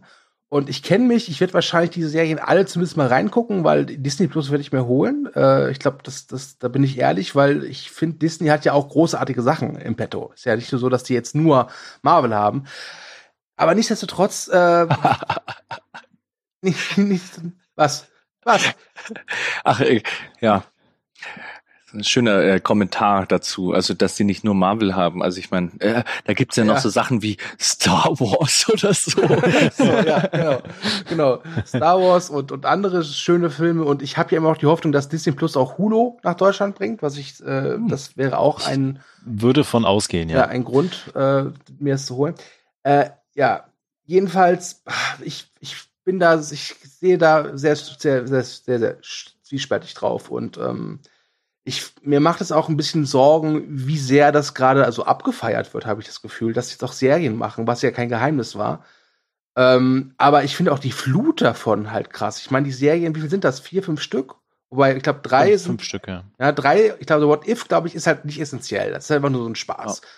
Ja. ja, so eine Serie, die man sich halt zwischendurch mal angucken kann. Deswegen ist es auch die, die mich am meisten interessiert. Und ja, Hawkeye, die Serie interessiert mich auch, aber WandaVision und hier Falcon und Winter Soldier, nee, danke, kein Bock drauf. Ich meine, Loki ist ein Selbstläufer. Da glaube ich, da sind wir uns einig, Loki ist, glaube ich, die Serie, die am besten laufen wird, weil äh, jeder liebt Loki, glaube ich. Nö, ich nicht. ja, ich finde ihn auch nicht so toll, der ist auch, auch auserzählt, aber ganz ehrlich, wenn man, wenn man etwas wirklich ganz klar bemängeln kann bei Marvel, dann ist es die Tatsache, dass sie in 80% der Fälle echt miese Schocken haben. Ja. Ja. Ich weiß schon, was du meinst. Ich fände es auf jeden Fall, ähm, ist, wie gesagt, es ist ja, hat er schon angekündigt, äh, inwieweit das, du hast gemeint, es baut das dann auf und so.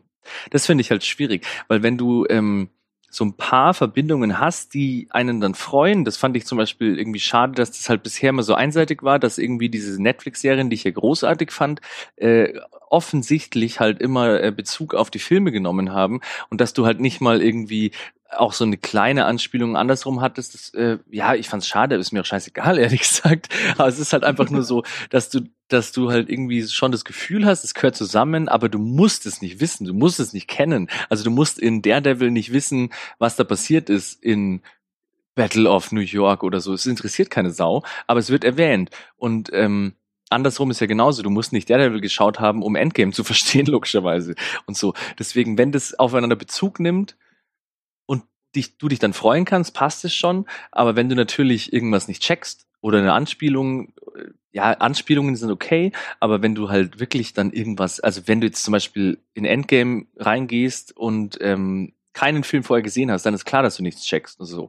Aber ähm, dass du einigermaßen folgen kannst, wenn du nur die Filme siehst, und die Serien halt wirklich nur als äh, Polster, als, als Mehrwert dienen oder so, dann fände ich es halt schon okay. Aber ich habe noch kein äh, Statement gelesen, wo das jetzt entkräftet wurde, dass es halt wirklich, oder? Du hast es vorher angesprochen, ist es so, dass es wirklich jetzt essentiell Also, Also, Wonder Vision zum Beispiel wird definitiv den äh, Doctor Strange Film vorbereiten. Na, also da wird dann verschiedene Dinge sein, die halt dann in diesem Film enden als Okay. Storyline. Und Marvel hat ja auch diese, diese obligatorische Timeline dieser Phase 4 offiziell äh, veröffentlicht. Und da sind halt einfach neben dem Film auch die Serie mit drin. Was für Verstehe, mich ja. ganz klar die Aussage macht, okay, das gehört alles zusammen. Und um das Ganze zu erfassen zu können, ja, muss man halt, muss man das Ganze sehen. Und wie gesagt, ich habe nichts dagegen, wenn die eine Serie machen und da gibt's so kleine Anspielungen, wo dann derjenige im Kino halt eine, so einen kleinen extra Mehrwert hat, weil er erkennt, ja, er nimmt gerade Bezug darauf, ja, aber es ist ja nicht essentiell für die Handlung. Und ich glaube, dass sie das schon machen werden. Ne? Ich habe mir gerade nochmal das Bild aufgemacht äh, von dieser Timeline und das schaut natürlich schon sehr verdächtig aus. Also Falcon Winter Soldier könnte natürlich äh, eine net- nette Serie sein, aber die spinnt wahrscheinlich nicht in die Eternals oder Shang-Chi rein. Aber dass Wonder Vision natürlich direkt vor Doctor Strange ist, wo Vision mitspielt, äh, Wonder Maximoff oder wie sie heißt, mitspielen soll, das natürlich äh, gefährlich hier an der Stelle. Ich schaue mir das gerade an. Loki ist, wie gesagt, auch wahrscheinlich egal für die ähm, spätere Timeline und Hawkeye eventuell auch. Deswegen habe ich jetzt auch äh, nicht wirklich erkannt, was das Problem sein könnte, aber Wonder Vision, wenn natürlich Scarlet Witch bei Doctor Strange eine Hauptrolle spielt, ist das natürlich schon sehr essentiell. Ihr habt recht. Schön. Ich glaube, das wird so ein, so ein Drahtseilakt, also auch für Disney, ne? Weil es kann natürlich auch gefährlich sein, wenn sie da ganze Storylines in diese Serie packen und dann einfach im Kinofilm nur noch ausbreiten, von wegen, schluckt das, wir haben das schon erzählt, kauft euch Disney Plus oder verreckt halt. ähm, das ist halt schwierig, dann könnten nämlich auch die Zuschauer sagen so, ey, dann fickt euch da einfach, dann gehe ich nicht mehr ins Kino. Also Aber- deswegen ja. muss da schon Disney auch so ein bisschen aufpassen und vielleicht werden sie auch so kleine Einblendungen, Rückblenden oder sowas oder auch, auch Szenen oder Elemente aus der Serie dann in den Kinofilm einbauen. Ich glaube ja vor allem, dass sie das nutzen werden, so, weißt du, Doctor Strange 2 kommt ins Kino, dass sie dann so zwei Wochen vorher so Sonderangebote machen. Hey, ihr wollt. Doctor Strange 2 gucken? Ja, Ja, ja. guck mal, Ja, hier. Disney Plus, da gibt's diese Serie, die solltet ihr euch angucken, dann versteht ihr auch alles und hier habt ihr einen guten Preis für irgendwie die ersten zwei Monate zum Preis für einen oder so, weißt du? Richtig, genau. Also das wird auf jeden Fall kommen. Ansonsten habe ich das Gefühl, dass bei den Serien natürlich äh, Figuren, die jetzt auserzählt sind, die keine Funktion mehr haben im MCU, aber irgendwie doch da sind und natürlich auch eine Erklärung brauchen, was ist jetzt mit denen passiert, dass die so auf dieses Serienabstellgleis gestellt werden, da ihre eigenen Stories bekommen. Und wenn sie gebraucht werden, äh, bekommen sie so ein Quergleis in, der, in die Kinofilme. Mhm. So, also wenn sie dann gebraucht werden, kriegen sie rüber. Und wir hatten das auch mit Hawkeye schon drüber gesprochen, dass Hawkeye eventuell in der Serie ja seine Nachfolgerin auch äh, anleitet und ausbildet und dass die wiederum dann in den Kinofilmen dann präsent sein wird. Ah. Ja, wenn sie das aber trotzdem schaffen, dass es halt irgendwie, äh, dass sie da vielleicht ihre Ausbildung hat oder so, aber trotzdem noch in irgendeinem späteren Film irgendwie New Avengers oder whatever da kommen könnte oder so, dass sie dann trotzdem noch irgendwie einigermaßen sinnvoll eingeführt wird und dieses Hawkeye, die Hawkeye-Serie als Bonus dann äh, dienen würde, fände ich es ganz cool eigentlich. Aber wenn du es natürlich brauchst und die einfach so auftaucht, dann sagen alle so, ah, Servus, du bist's. Das wäre natürlich scheiße. Genau, wir kennen dich doch aus der Serie. Ja, genau. Dann gibt's so eine Einblendung Disney Plus. Ich meine, diese Geil. Verbindung sieht man ja auch da. Ich, ich weiß gar nicht, welche Serie das ist. Ist das Wonder Vision oder ist das äh, Haw- Ich weiß gar nicht, aber es wurde ja schon bekannt gegeben, dass es in einer dieser Serien eine Figur gibt. Da wird auch schon eine Darstellung für gefunden. Das ist die Tochter der besten Freund von Captain Marvel, die halt in Captain Marvel noch ein kleines Mädchen ist und da halt eben eine erwachsene Frau. Ja, das heißt, da wird es auch wieder äh, so, äh, sag ich mal, Knotenpunkte geben. Und die Frage ist natürlich, was sie aus diesen Knotenpunkten machen und wie groß diese Knotenpunkte sind. Und ich glaube tatsächlich, nach dieser Pressekonferenz und nach dieser Grafik, dass es wirklich essentielle Knotenpunkte sein werden. Und das finde ich problematisch, wie ich jetzt schon mehrfach gesagt habe. Auf jeden Fall interessant. Ach, du meinst diese oh, Rumbo oder Rumbo. ja, genau. Heißt, ja. Ja, ja. Also ich muss auch sagen, nochmal zu den Serien zurückzukommen, What If finde ich auch sehr interessant. Also ich bin gespannt, was sie da so alles reinnehmen werden. Da ist ja quasi alles möglich. Ne? Also was wäre passiert, wenn Captain America verloren hätte, etc. pp.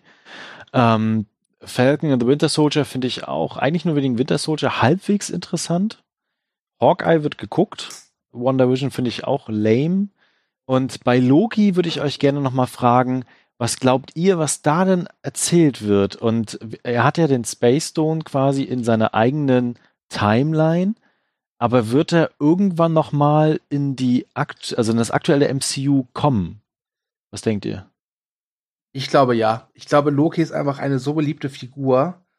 Äh, und dieser Schockeffekt am Anfang von Infinity War war, glaube ich, für viele Fans so groß, dass äh, viele Fans, glaube ich, äh, Disney die Füße füssen, füssen, die, Kü die Füße füssen, ja, vielen Dank, die Füße küssen, ja, ist schon spät, die Füße küssen, ähm, wenn äh, Loki dann halt doch noch irgendwie dann wiederkommt, äh, auch in den Filmen. Und ähm, ja, ich, ich, ich mag Tom Hiddleston als Loki, aber ich finde halt auch, seine Figur ist mittlerweile auch durch. Prost. Ja, schließe ich mir an. Ich finde es auch, ähm, ich fände es auch halt einfach billig, weil irgendwie das würde dann auch so ein bisschen das Problem der Comics, die ich, das ich auch öfter habe, so ähm, äh, verstärken oder so, äh, dass halt einfach die sich nicht von ihren Leuten trennen können, weil ich meine, wie gesagt, wie, äh, der hat jetzt eine coole Story gehabt. Ich fand es eh schon, eigentlich fand ich es eh schon, also ich, der war schon ein cooler Charakter, aber irgendwie dann kam er mir irgendwie auch zu oft vor und so und dann wo er dann gestorben ist, dachte ich, und das war eine schöne Szene und passt schon und so. Und dass sie das jetzt so gemacht haben mit seinem Verschwinden, dass sie dann eine Serie draus machen können, können sie auch machen, aber den jetzt nochmal in dieses Hauptding reinzuhieven, fände ich echt ein bisschen billig und so ein bisschen ja. unnötig. Ja, egal. Genau. Aber ich finde es halt, äh, also ich würde es interessant finden und finde es auch gleichzeitig schwierig, wenn sie dann Loki in so einer Blase agieren ja. lassen. Wisst ihr, was ich meine? Also, dass er quasi da in seinen eigenen Timelines umherspringt. Und was macht er denn da? also, er, er, er könnte ja einfach dann jetzt quasi die Weltherrschaft an sich reißen. Und wird er dann auf dem Thron sitzen und sich denken, ach, jetzt springe ich trotzdem mal in die 70er und gucke mir Weiße Heim Kino an. Es gab ja schon so eine Szene, die vorher gezeigt worden ist. Also, ja. das ist halt eine ganz, ganz große Frage, die ich mir bei dieser Serie stelle. Vor allem, es ist ja ganz ehrlich, Hawkeye ist nicht besonders beliebt. Wonder, äh, Wonder und Vision sind jetzt auch nicht die liebsten Figuren. What If ist ein netter Gag, sag ich mal, ja. ja. Äh, und Loki ist halt von den Serien die Serie, die für mich am meisten so nach Fanservice schreit. Ja, mhm. ähm, die anderen Serien sind mehr so, ey, das sind coole Figuren, Leute, hier habt ihr den Beweis, ja, wir möchten euch diese Figuren näher bringen, ja, und bei Richtig, Loki genau. wissen wir, was er kann, wir wissen, wie gut er ist, äh, und ich glaube tatsächlich, dass das, das, ich, das, ich glaube tatsächlich, dass Loki vielleicht äh, wirklich so eine die eigenständigste Serie sein könnte, weil er einfach da durch die Zeit reist und halt eben so ein bisschen, weiß ich so, ich, wie soll ich es beschreiben? Kennt ihr einen Engel auf Erden? ja, weißt das wäre ziemlich witzig. Oder, ja. oder zurück in die Vergangenheit oder so. Ich, äh, irgendwie sowas. Ich, ich, ich, das kann ich mir vorstellen. Also, aber auf jeden Fall, Loki ist halt ähm, von der Figur her einfach die mit dem insgesamt, glaube ich, geringsten Potenzial, weil bei den anderen muss Marvel halt was bieten, um die Fans halt wirklich, oder um überhaupt äh, Fans zu generieren, weil wirkliche Fans haben diese Figuren ja bislang nicht, sagen wir ehrlich. Und Loki ist halt immer Fanservice. Das ist so, hey Leute, hier bitte, das wollt ihr doch sehen. Sorry. Ich stelle mir übrigens gerade vor, wie Loki so eine sprechende Kreditkarte in die Hand bekommt, die die Zeit reist und dann seinen Auftrag vollzieht. Das ist äh, Und, und was ich halt auch schade finde, Loki wurde ja als Bösewicht etabliert. Ja, ja. ja und er, und es war ja so, ähm, das kennt man vom Wrestling, ja, der, der, der, der Heel, der Schurke verprügelt den Bösen, aber die Zuschauer jubeln den Bösen halt zu, weil er geil ist. So ist es bei Loki ja auch.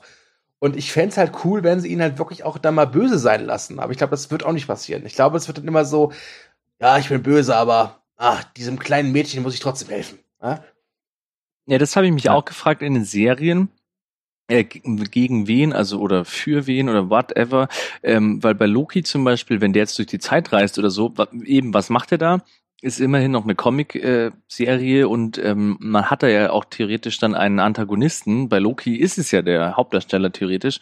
Und wer taucht denn dann da auf, mit dem er dann halt in Konflikt gerät? Also er muss ja nicht die ganze Zeit so kämpfen und so. Er kann ja sonst was machen. Er kann ja irgendwie kleine Kinder, ach egal, ist ja wurscht. Man braucht ja dann nicht dann irgendwie irgendwelche Superhelden einführen, aber was machen die da? Also ich meine, bei Wonder Vision, Falcon und so weiter, haben die dann da irgendwelche total low-key Marvel-Bösewichte oder halt bei Loki eben so einen Helden, der da mal auftaucht? Also kämpft Loki dann vielleicht mal gegen Keine Ahnung, fällt mir jetzt gerade keiner ein. Oder machen die Ich dann so werfe Al den Al Namen Hajo Alltags? Schröter-Naumann nochmal in die Runde. Ja, und das ist auch die Frage, was für ein Budget werden diese Serien auch haben. Ja. Ne? Also reden wir da über ein Game of Thrones Marvel-Universum, was sie da in Serien packen? Oder wird das halt so ein Agents of Shield Verschnitt, ne? Oh also das ist ja auch durchaus die Frage. Gott. Ja, also da, da müssen wir auch wirklich dann auch mal darüber sprechen, wie die Effekte auch sein werden. Und äh, danach stellt sich natürlich auch der Bösewicht, ne? Also nehmen sie so ein Alien mit ganz vielen Effekten, Raumschiffen, Gedöns und Laserwaffen oder wird das halt vielleicht dann diese zehn Ringe Terrororganisation, die halt Falcon und Winter Soldier da im Geheimen hinterherjagen? Ja, das finde ich auch noch ganz spannend. Ah, das ist auch noch ein guter Punkt. Das hätte mich auch noch interessiert, ob ihr ähm, abseits der Netflix-Serien habe ich nämlich keine Marvel-Sachen verfolgt. Also Agents of Shield, dann gab's ja noch äh, Agent Carter und ach Gott, was gibt's noch? Cloak and Dagger und keine Ahnung was. Habt ihr das gesehen zufällig? Und Marvel's Runaways, aber da weiß ich ganz nicht, ob das auch in diesem Universum ist. ähm, also ich habe die Netflix-Sachen nicht alle gesehen. Also Iron Fist habe ich nach ein paar Folgen aufgegeben. Jessica Jones habe ich nie, nie so wirklich reingefunden. Was? Äh, ja, äh, Daredevil habe ich komplett gesehen und fand die auch gut. Äh, Defenders habe ich nicht angefangen, äh, habe ich auch nicht vor. Äh, und tatsächlich Luke Cage. Luke Cage hatte zwar echt viele Ups und Downs, ja, Hm. aber Luke Cage war es wirklich so, dass ich das Ende der zweiten Staffel total interessant fand und sehr enttäuscht war, dass dann dass es nicht weiterging. Da habe ich nur die erste gesehen, aber ich fand auf jeden Fall, dass Blade endgeil Klavier spielen kann. Ja gut, was sie was sie mit der Figur in der ersten Staffel gemacht haben, war eh, äh, ja, darüber reden wir besser nicht.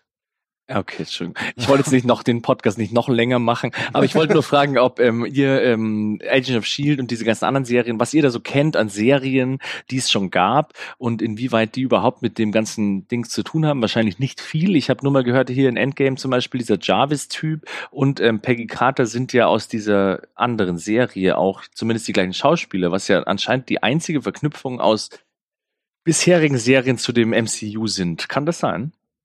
Äh, Ja, kann sein. tatsächlich. Und Agent of Shield läuft immer so im Hintergrund von anderen großen Dingen, die halt im MCU passiert sind. Und ich muss auch Das läuft sagen, immer so im Geheimen ab. ich muss auch sagen, dass ich dafür, dass Marvel ja halt Agents of Shield so angekündigt hat, halt ihre erste große, wirklich eigene Serie, weil Ja. Netflix nehme ich dann mal raus, ne, äh, wird die echt sehr stiefmütterlich behandelt. Und ich Richtig. muss auch sagen, ich habe mir die nie angeguckt. Ich glaube, ich habe mal so eine halbe Folge gesehen, die erste, erste Folge so zur Hälfte und fand das auch sehr dröge. Und äh, was mich auch schon gestört hat, ist, da stirbt halt dieser Agent Coulson in Avengers. Das ist eine starke Szene, eine tolle emotionale Szene. Und dann bringen sie ihn aber zurück. Und das war halt für mich wieder so, so blödester, aggressives, aggressivster Fanservice, dass ich da auch schon keinen Bock mehr drauf hatte. Und ich glaube, das weiß niemand. Also von den Helden, oder? Nö, das ist, also, der Coulson hat halt den, klar, der Captain Marvel ist ja dabei, das spielt ja vor seiner Ermordung, aber Ja, ansonsten ja. wird das nie erwähnt, nee, und äh, Genau. äh, das ist schon irgendwie seltsam, weil Agent Coulson ist ja eine wichtige Figur, also, also, also und auch eine gute Figur eigentlich, ja. Ja, genau. Die gute Seele von Shield, nenne ich ihn mal. Und deswegen fand ich das auch total bescheuert. Und ganz ehrlich, also ich möchte jetzt den Fans von Agent of Shield nicht auf die Füße trampeln, aber ey Leute, die Serie ist, glaube ich, Marvel letztendlich scheißegal. Ich meine, es ist ja kein Geheimnis, dass äh, die äh, TV-Sparte und die Kinosparte von Marvel sich nicht so ganz grün sind. Ne? Das wollen sie ja jetzt ändern mit den mit der vierten Phase. Aber ich glaube nicht, dass Fans von Agent of Shield jetzt erwarten sollten, dass Agent of Shield jetzt wirklich eine große Bewandtnis bekommt. Ist eigentlich Aber Jeff Loeb oder wie er heißt? Jeff Loeb, wie man ausspricht, der ja großartige Comics geschrieben hat, schon, der, glaube ich, äh, Producer von diesen ganzen Netflix-Marvel-Serien war, ist ja auch für diese, wo läuft denn Agents of Shield und so. Ich bin völlig durcheinander, was diese ganzen verschiedenen Streaming-Dienste angeht. Also Agent, Also Agent of of, Shield. Sh- Agent, Agents of Shield läuft auf ABC. Das ist ein Sender, der auch Disney gehört. Ah, okay, okay. Ich muss nur noch dazu sagen, ich habe nämlich versucht vorher noch oder gestern irgendwie noch irgendwie mal kurz äh, einen Überblick mir zu äh, verschaffen und dann habe ich auch nur gesehen, dass jetzt eben, hast du mir glaube ich gesagt, dass du äh, Hulu ja auch zum Teil Disney gehört und da dann eventuell auch noch ein paar Serien rausgelagert werden. Nicht nur zum Teil, zum Großteil. Zum Also sie Großteil. sind Hauptaktionär. Und was da so ungefähr ähm, äh, schon confirmed wurde, war ja ähm, Crazy Shit. Also irgendwie Howard the Duck, glaube ich sogar, und irgendwie Hit Monkey oder solche Sachen. Und dann gab's halt auch noch irgendwie ähm, äh, Ankündigungen, dass halt eben äh, Sachen aus diesem Agent of Shield, wie zum Beispiel, ich habe das nicht gesehen, aber ich habe äh, mal gesehen, dass Ghost Rider zum Beispiel, der auch mal einen Ja. Gastauftritt hatte und der jetzt seine eigene Serie bekommen wollte, er sollte, dann habe ich gleich mal gegoogelt, Agent of Shield, ähm, Ghost Rider und dann habe ich bei YouTube mir eine Szene mit dem angeschaut und alter Schwede, ich werde Agent of Shield nicht schauen. Deswegen habe ich ja die, die Frage mit dem Budget aufgestellt, ne? Weil die müssen da auch ordentlich Geld in die Hand nehmen, weil die Leute natürlich da auch äh, Kino-Feeling erwarten. Mhm. Ja, das Und wenn stimmt. sie da das stimmt, Agent ja. of Shield Feeling bekommen, dann haben die da keinen Bock drauf. Also das ist zum Beispiel einer der Gründe, warum ich halt Gotham irgendwann nicht mehr geguckt habe, weil das einfach nicht mehr, die hat nicht das Budget, um Gotham halt wirklich so zu zeigen, wie ich mir Gotham vorstelle. Und ich habe mir dann auch, Ah, aber die Serie ist groß. und ich habe mir dann wirklich jetzt äh, ruhig hinten. äh, und ich habe mir dann auch mal äh, die letzte Folge, die die letzte Einstellung angeguckt, wo man halt endlich mal Batman sieht. Und das sieht aus wie ein Typ mit der Karnevalsmaske. Das ist halt wirklich peinlich. also tut mir leid. Und äh, das, das ich, ich, ich glaube, dass sie für ihre äh, Disney Plus Serien echt viel Kohle in die Hand nehmen werden. Ja, ich habe auch wirklich serienmäßig, also wirklich, ich habe Arrow eine Folge gegönnt, Flash, äh, Supergirl, habe ich überall mal eine Folge reingeschaut und ich kann das alles nicht schauen. Ich weiß nicht aus welchem Grund. Danke, ich auch nicht. Ja, aber die Netflix-Serien konnte ich schauen, weil die Ja. hatten eben auch nicht diese komischen Superpower Galacto. Genau, die waren, die waren bodenständig. Genau, das ja. war halt einfach nur, Leute hauen sich auf die Fresse, aber es gibt eine geile Mhm. Story und es ist ziemlich cool. Und das konnte ich halt wirklich schauen. Das war das Einzige, was ich davon sehen konnte, weil irgendwie, ja, okay, das DC ist natürlich eine andere Geschichte, aber die haben das ähnliche Problem. Also diese Marvel, äh, boah, alter Ghost Rider in Agent of Shield. Ich habe das irgendwie vorgestern auf YouTube mir so ein paar Szenen angeschaut. Das ist nicht in ihr Ernst, oder was? Ich verstehe das nicht. Also Netflix hat sich halt auch wirklich die, die passenden Helden rausgesucht, weil Daredevil, den nimmst du es halt ab, dass er sich zehn Minuten einfach durch irgendwelche Fabrikhallen prügelt oder durch irgendwelche Betongänge. Aber jetzt ein Supergirl, die wird sich halt nicht durch Betonwände prügeln, die würde einmal Fitz machen und da wäre der ganze Haufen halt tot oder wär- wäre halt K.O. geschlagen, ja. Äh, und deswegen, ich, also Netflix hat das schon gut ausgewählt, tatsächlich. Ja, die haben das äh, schön überspielt. Ich weiß nicht, ob die da mal irgendwelche großen CGI-Sachen gemacht haben, aber es war wirklich großartig. Allein schon diese äh, Choreografien und ach, das war einfach klasse und das sah halt nie scheiße aus. Egal, Ja. so viel dazu. Und es werden ganz viele Leute, die jetzt Arrow und äh, Supergirl lieben, echt hassen jetzt, glaube ich. Naja, aber es stellt sich ja schon, also man muss ja auch selbst wenn man die Figuren mag und die Geschichten mag und so, ne, also die Inszenierung von den Serien ist halt ein anderes Niveau als bestimmte andere Serien, die wir jetzt derzeit auch gucken und die von Netflix beispielsweise produziert werden. Das ist einfach ein anderes Kaliber, ne? Okay, habt ihr noch was zu den Serien? Äh, ich äh, bin halt gespannt. Äh, der Andi hat jetzt ja ganz oft schon die Netflix-Serien angekündigt, die jetzt mit der letzten oder dritten Staffel Jessica Jones beendet sind. Äh, teilweise halt auch Open End äh, beendet sind. Ich erinnere nur an die Cliffhanger von äh, Luke Cage und Daredevil. Und es gibt ja diesen, diesen Vertrag, dass Disney wohl erst nach zwei, drei Jahren nach der letzten Ausstrahlung der letzten Folge, also ne, wieder diese Figuren äh, benutzen darf. Und ich würde mich interessieren, äh, ob sie dann halt wirklich diese Figuren wieder aufgreifen werden und diese Serien vielleicht fortführen werden oder neu äh, aufrollen werden bei Hulu. Denn äh, ich finde es durchaus angenehm, also ich, mir auch mal eine Superhelden-Serie anzugucken, die halt ein bisschen rauer und ein bisschen härter ist. Und das waren die Ja. Netflix-Sachen, ja. Denn seien wir ehrlich, keiner kann sich vorstellen, dass es eine PG-13-Serie vom Punisher gibt, oder? Nein, definitiv nicht, nein. Ja, das hast du, da hast du mir auch schon die, ähm, die, äh, äh, wie sagt man, die Hoffnungen geraubt du, weil ich ja noch nicht wusste, oder ist ja eigentlich, weiß man das schon, ob Blade eine Serie oder ein Film wird? Ein Film. Ist das Also so? eigentlich war das, ich glaube, das war als Film angekündigt. Ich meine auch, ja. Also äh, die Ankündigung auf der Comic-Con war ja, der Typ setzt den Kappi auf und das Panel ist vorbei, oder? Gab es da Interviews danach? Äh, Mm. Aber in, in den ganzen Originalquellen, die ich so gelesen hatte, hieß es immer halt Kinofilm. Ja, ich weiß schon, das habe ich dann auch gelesen. Ich habe äh, nur noch mal, ähm, ich habe die Hoffnung gehabt, dass sie eventuell eine Serie machen und ich wusste nicht, ob alle Serien auch PG-13 werden sollen, aber werden sie anscheinend auch. Was ins im Ja, MCU. definitiv. Ja, okay, scheiße. Also Ja. es sei nochmal gesagt, äh, MCU wird nur PG-13 sein und Disney Plus wird auch keine R-Rated-Inhalte bieten. Die wandern halt alle zu Hulu. Das heißt, diese ganzen Fox-Sachen, die ein R-Rated haben, jetzt Predator oder Alien, die werden dann bei Hulu laufen. Deswegen habe ich ja die Hoffnung, dass Hulu dann auch endlich mal hier in Deutschland erscheinen wird. Weil in den USA es wohl so sein soll, dass man mit Disney Plus auch Hulu dazu buchen kann und dann irgendwie ein paar Dollar spart dabei. Ah, ich habe vorher noch was Spannendes gelesen, ähm, weil Fox jetzt ja auch von Disney gekauft ist, gell? Mhm. Ob es nicht bald mal ein äh, Deadpool Toy Story Crossover gibt. Bestimmt, das machen sie auf jeden Fall. Weil Deadpool hat ja auch so ein äh, Fable für Spielzeuge. Aha. Egal. Ich, ich wundere mich eh, ganz ehrlich, ich wundere mich eh, dass wir noch nichts gehört haben von dem dritten Deadpool-Film tatsächlich. Na, den, doch, also geredet hatten sie ja schon drüber. Also zumindest haben sie so ein bisschen durchklingen lassen, dass sie definitiv einen machen wollen und dass der auch R-rated bleibt. Mhm. Aber offiziell haben sie es noch nicht angekündigt. Und das macht es natürlich spannend, weil das ja so ein bisschen ihre eigentliche Kinopolitik über den Haufen wirft. Und- Ja, aber ganz ehrlich, ich meine, man kann ja auch einen Deadpool-Film machen und der sich halt auch über das Universum lustig macht, aber der halt dann zwangsläufig nicht wirklich gekoppelt ist an dieses Universum. Das ist ja durchaus Ja, möglich. das, also das werden sie auch nicht machen. Also die werden Deadpool nicht ins MCU bringen. Das würde mehr Probleme schaffen als alles andere. denn, denn ehrlich, ich meine, so witzig das ist mit diesem, mit dieser Metaebene und diesem, dieser, diesem Durchbruch der vierten Wand.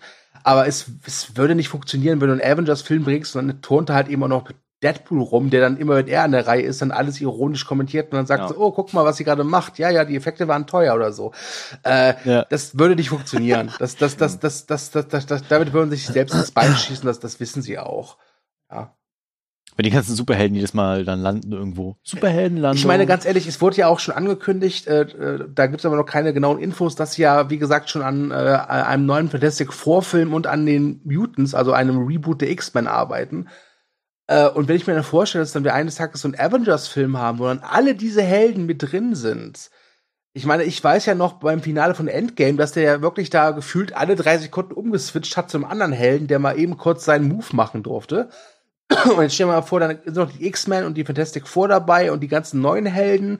Dann geht das Finale zwei Stunden und jeder Held darf halt in zwei Minuten zeigen, was er kann. Das wäre ja dann auch irgendwie ein bisschen Overkill, oder? Ja. Mhm. Auf jeden Fall. Okay, ich hätte noch zwei Sachen, die ich gerne mit euch besprechen möchte. Ja. Äh, also jetzt im Zuge der Phase 4. Und zwar Zeitreisen ist ja quasi jetzt ein Element im MCU, was sie ja eingeführt haben. Und äh, dem Zusammenhang würde ich auch so ein bisschen über die äh, Technik quasi sprechen, die es jetzt ergibt und Tony Starks Vermächtnis.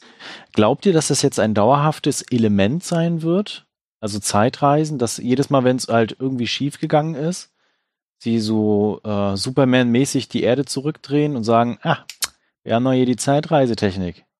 Naja, das haben sie ja in Endgame und ich muss sagen, ich bin ein bisschen ausgestiegen. Ich habe äh, nicht großartig viel dazu mir Gedanken gemacht, aber sie haben ja zum Beispiel auch schon, wo dann halt eben auch Hulk sagt so, hey, hol doch die ähm, Natascha einfach mal zurück und wir haben doch jetzt, nee, das sagt irgendjemand anders, ich weiß nicht genau. Auf jeden Fall diese, diese einfachen Gedanken, dass sie haben so, hey, wir können doch jetzt Zeitreisen, deswegen, ähm, nur weil jetzt sich die geopfert hat, hier ähm, Black Widow, können wir doch jetzt einfach die wiederholen. Und dann sagen sie noch irgendwie so, nee, das geht nicht und das und das geht nicht. Und am Anfang sagen sie auch so, hey, gehen wir doch einfach zurück und töten Thanos, äh, wo er noch ein Baby ist und so. Dann sagen sie auch so, ja, das geht nicht, weil das hast du doch schon in, äh, zurück in die Zukunft gelernt, dass das so nicht funktioniert und bla bla bla oder irgendwelche Sachen und so. Und ich glaube irgendwie, wie gesagt, ich, da muss ich mich jetzt outen. Ich habe nicht ganz da gibt's ja diverse Explained-Videos, die habe ich mir nicht angeschaut.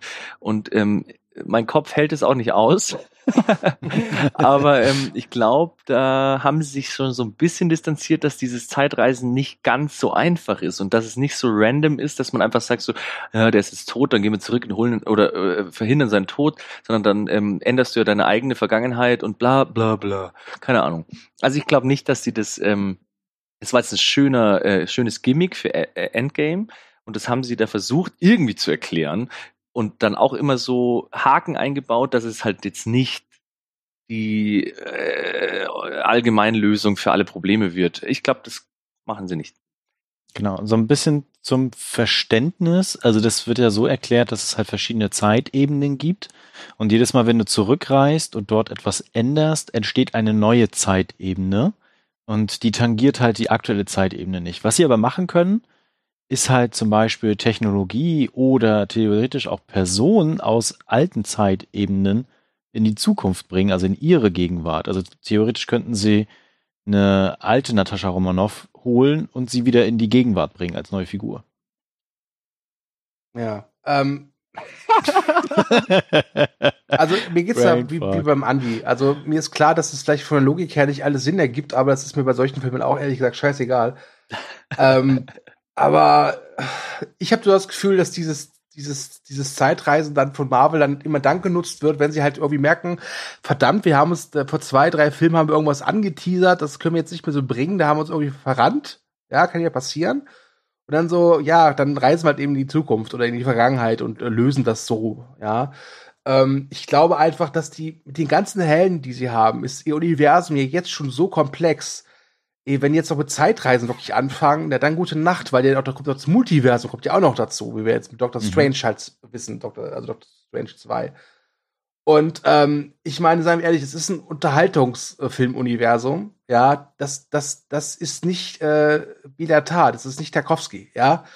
Ähm, und deswegen hätte ich es ganz gerne, wenn sie dieses Zeitreisen auf ein Minimum begrenzen, ganz ehrlich. Ich glaube, man kann auch äh, Marvel-Geschichten weitermachen, ohne in der Zeit rumzuspringen. Ich glaube, das ist möglich. Okay. Und was denkt ihr über Tony Starks Technik? Wie wird das Vermächtnis weitergehen? Das ist eine gute Frage. Äh, also, wie wir in Far From Home gelernt haben, sollte man diese Technik nicht einem 60-jährigen Jungen in die Hände geben. Das haben wir schon mal gelernt. Ähm, ich wäre dafür, dass jetzt erstmal Happy Hogan sich darum kümmert. Es gibt ja diese, diese Theorie, dass der Junge aus Teil 3, der ja am Ende von Endgame kurz zu sehen war, bei der Beerdigung von Tony Stark, dass der ja der neue Tony Stark vielleicht oder der neue Iron Man werden könnte. Es gibt ja auch das Gerücht, dass äh, Disney und Marvel irgendwann mal diese Young Avengers äh, aufziehen wollen. Mal gucken, was da passiert. Äh, ja, aber jetzt von der Technik, uh. Hm. Ich denke durchaus, dass das nochmal ein Thema wird, auch jetzt, äh, was ich vorhin schon gemeint habe, mit diesen äh, Pimp-Particles oder so und dass das, ähm, es gab ja durchaus auch schon in Ant-Man diesen, äh, diese Schwarzmarkt-Szene, wo man nicht weiß, wer das kaufen wollte und so und auch, ähm, dass da vielleicht eventuell nochmal, ähm, ja, solche Leute wie, puh, keine Ahnung, Norman Osborn, sage ich jetzt schon wieder, keine Ahnung, aber das halt dann irgendwie der nochmal so eventuell auch schon mit äh, Callbacks, jetzt zum Beispiel zu Ant-Man, dass der dieser Typ war, der in, ähm, auf dem Schwarzmarkt diese Sachen kaufen wollten äh, und dass die sich auch wieder an diese Technik ranwanzen und dann dann irgendwie irgendwas erschaffen und damit halt irgendwie so sich ins Spiel bringen. Ich glaube, da passiert schon noch mal was. Die Frage ist jetzt aber nur, ich weiß jetzt nicht, also äh, Warner hat die Rechte an Spider-Man. Ich weiß jetzt nicht, ob da jetzt auch Norman Osborn dazugehört. Weil wenn, glaube ja. Weil wenn Sony halt die Rechte an Norman Osborn hat, wird Marvel es vermeiden, Norman Osborn jetzt wirklich da einzufügen. Weil dann hat die, äh, Sony halt wirklich ein bisschen zu viel Macht für Disney, glaube ich. Ja. Was ich interessant finden werde, also wenn das tatsächlich dazu kommt, sie haben ja die Fantastic Four jetzt, ne? Und ich gehe von aus, die werden in Phase 5 kommen. Und da haben wir mit Reed Richards, also Mr. Fantastic quasi, auch einen der intelligentesten Charaktere des Marvel-Universums. Und, äh, und der ist halt super, mega krass intelligent und kann auch alles entwickeln und so. Und vielleicht wird das dann irgendwie aufgegriffen, dass dann die, diese Technik mit aufgenommen wird und dann weiterentwickelt wird. Also ich, ich, ich glaube, wir werden nicht um Tony Stark in den nächsten Filmen immer wieder herumkommen und das wird immer wieder Thema sein. Und ich, ich kenne auch, zumindest in den Comics oder auch in der Animationsserie war es damals Thema, dass äh, ganz, ganz weit in der Zukunft dann ein Bösewicht in die Vergangenheit springt und dann das Universum retten möchte in der Zukunft, weil halt so viel Zeitsprünge waren und Charaktere nicht gestorben sind, unter anderem Captain America. Und äh, dessen Technik basierte, also 10.000 Jahre in der Zukunft, auf unter anderem Tony Starks Technik.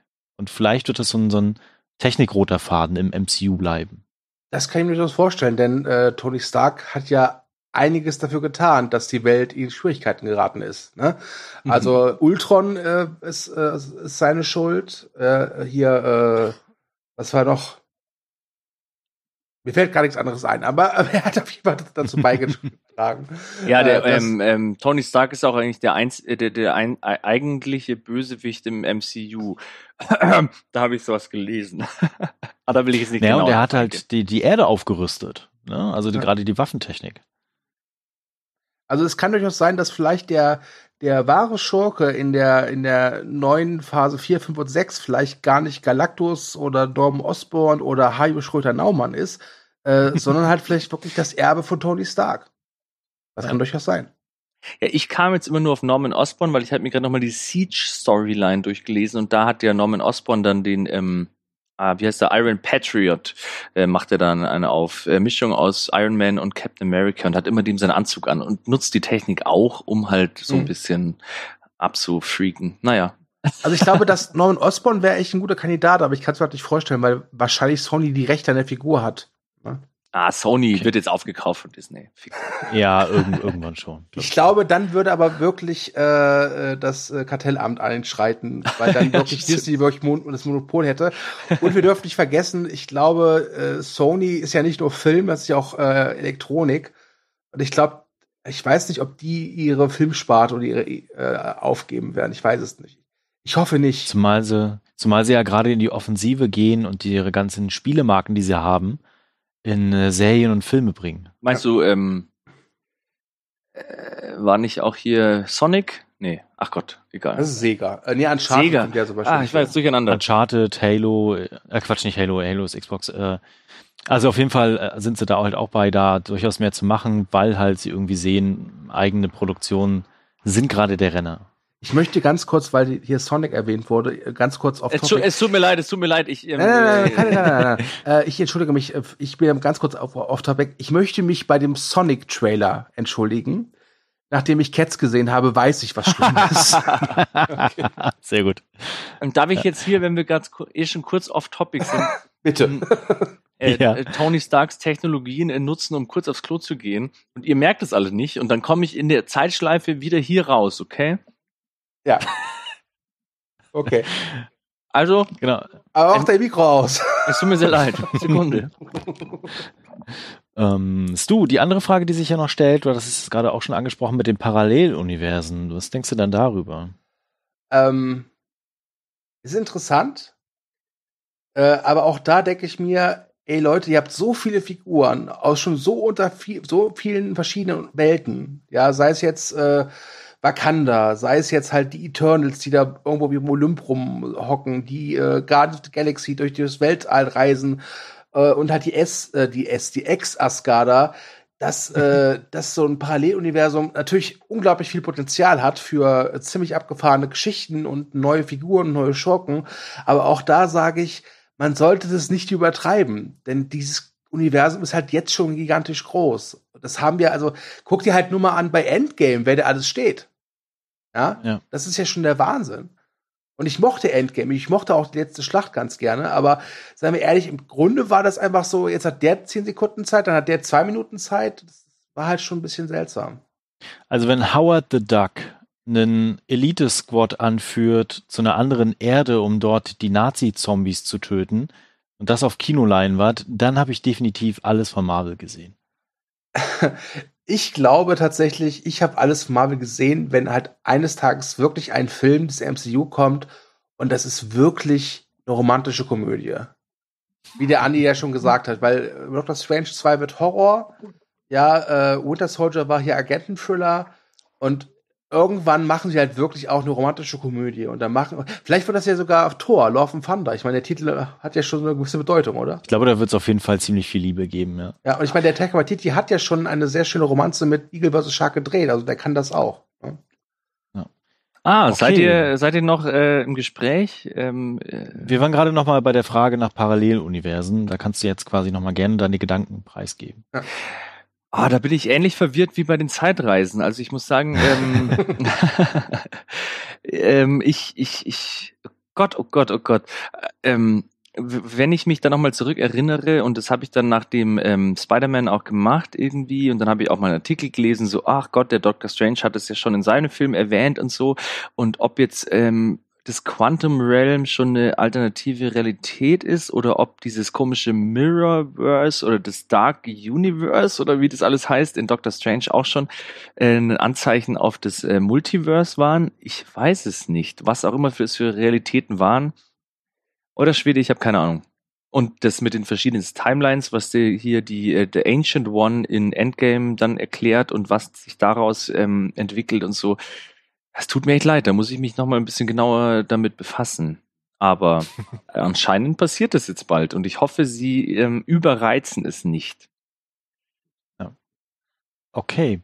Habt ihr noch was zu Phase 4, was ihr gerne sagen wollt? Nein, nicht zu Phase 4. Okay. Gut, dann äh, springen wir doch mal ganz kurz noch zu Phase 5 rein, weil über welche Sachen wir noch nicht gesprochen haben, ist, also zumindest haben wir es öfter jetzt schon angekündigt und ganz kurz besprochen, aber in Phase 5 sind ja definitiv jetzt schon Dinge bekannt. Also wir werden auf jeden Fall ein Reboot von Fantastic Four bekommen. Und die Mutants, also gemeint sind natürlich die X-Men, werden Teil von, also des MCUs. Das finde ich sehr interessant. Und äh, Sequels zu Captain Marvel, Guardians of the Galaxy als auch Black Panther sind definitiv schon angekündigt, also werden kommen. Dann haben wir Blade. Und dann ist natürlich die Frage, was macht Disney Plus dann mit ihren Serien ab dem Jahr 2022?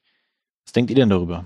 Ähm, ich glaube, dass Disney durchaus äh, plant, äh, dann nach in Phase 5 noch diese Serien nicht nur fortzusetzen, sondern vielleicht noch neue hinzuzufügen.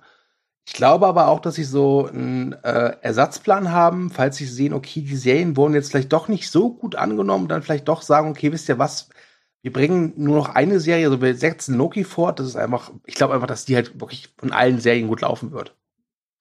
Äh, also es ist beides möglich. Das wird sich jetzt wirklich entscheiden. Ich glaube, dass am Anfang der Hype schon da sein wird mit den Serien. Ähm, aber wie gesagt, es wäre durchaus äh, vorstellbar, dass Marvel dann sagt, äh, Phase 5, okay, wir konzentrieren uns jetzt nur noch auf die Kinofilme, weil wir gesehen haben, okay, es wird nicht so gut angenommen, wie erhofft. Oder, ist, oder vielleicht mer merken sie auch, hey, äh, wir, wir können auch ohne Serien halt die Leute ins Kino bringen und äh, dafür interessieren, was wir hier machen und können mit weniger Geldausgaben noch mehr Geld erwirtschaften. Mhm. Andi? Ja, ich bin wie gesagt eigentlich so eher skeptisch, was die Serien angeht. Komischerweise, weil ich meine, sie haben es ja bewiesen mit den Netflix-Serien, dass die auch durchaus cool sein können. Deswegen, ähm, ich kann mir jetzt nicht vorstellen, dass halt alles, was die angekündigt haben, also was gab's? Guardians of the Galaxy 3, Captain Marvel 2, Black Panther 2 und dann weiß ja nicht, ob es da noch ein Shang-Chi 2 eventuell nicht auch schon in der nächsten Phase nochmal gibt und dann eben Blade und so weiter. Und dann noch Fantastic Four und äh, X-Men. Also entweder sie schieben das nochmal, weil sie haben es jetzt nicht eilig, brauchen ja auch noch was für die nächsten Jahre, oder halt, ob sie das über eine Serie einführen. Aber da bin ich halt auch wieder skeptisch, allein schon was die X-Men angeht, ähm, wie diese, ich sage jetzt mal, Origin sein soll, weil ob sie das jetzt über die Eternals oder über ein anderes Universum einführen, um Gottes Willen, da explodiert schon wieder mein Kopf. Aber ähm, ob sie das nicht einfach mit einer Serie irgendwie einführen, keine Ahnung. Keine Ahnung. Ich will nicht in der Haut stecken eines äh, X-Men-Schreibers im MCU jetzt gerade. ja. Also das wird tatsächlich sehr interessant. Ich bin auch gespannt. Also ich glaube, die, das mit den Serien werden sie so ein bisschen davon abhängig machen, wie auch die Zahlen von Disney Plus sein werden. Und ich gehe von aus, die werden durch die Decke gehen, allein weil halt Star Wars da drin ist und Marvel da drin ist und natürlich auch alle anderen Disney-Serien und Filme. Stu hat sich ja schon geoutet, dass er es holen wird und ja, du doch ich auch. oute mich jetzt äh, auch jetzt gleich quasi. Also ich habe auch einen vierjährigen Sohn, also definitiv hole ich mit Disney Plus. Jetzt spielst du wieder die Karte ich- aus, ne? Das ja, so ja, jetzt spiele ich wieder die Kindkarte aus. ähm, also da komme ich gar nicht drum rum. Und ich finde bisher Phase 5 deutlich interessanter als Phase 4. Also gerade dadurch, dass sie das Universum nochmal mit Fantastic Four als auch den X-Men so erweitern. Also ich glaube, Blade in PG-13 ist mir vollkommen egal. Da habe ich gar keinen Bock drauf. Da müsst ihr aber gleich ich, auch noch, äh, schon, über Blade würde ich gerne gleich auch noch ein bisschen reden wollen. Tut mir leid. Ja, wobei ich Ali natürlich äh, richtig toll finde als, als Schauspieler. Das der, der wird das richtig gut machen, keine Frage. Aber was bleibt halt davon übrig? Und natürlich, wie sie halt 2022 dann die Serien erweitern werden.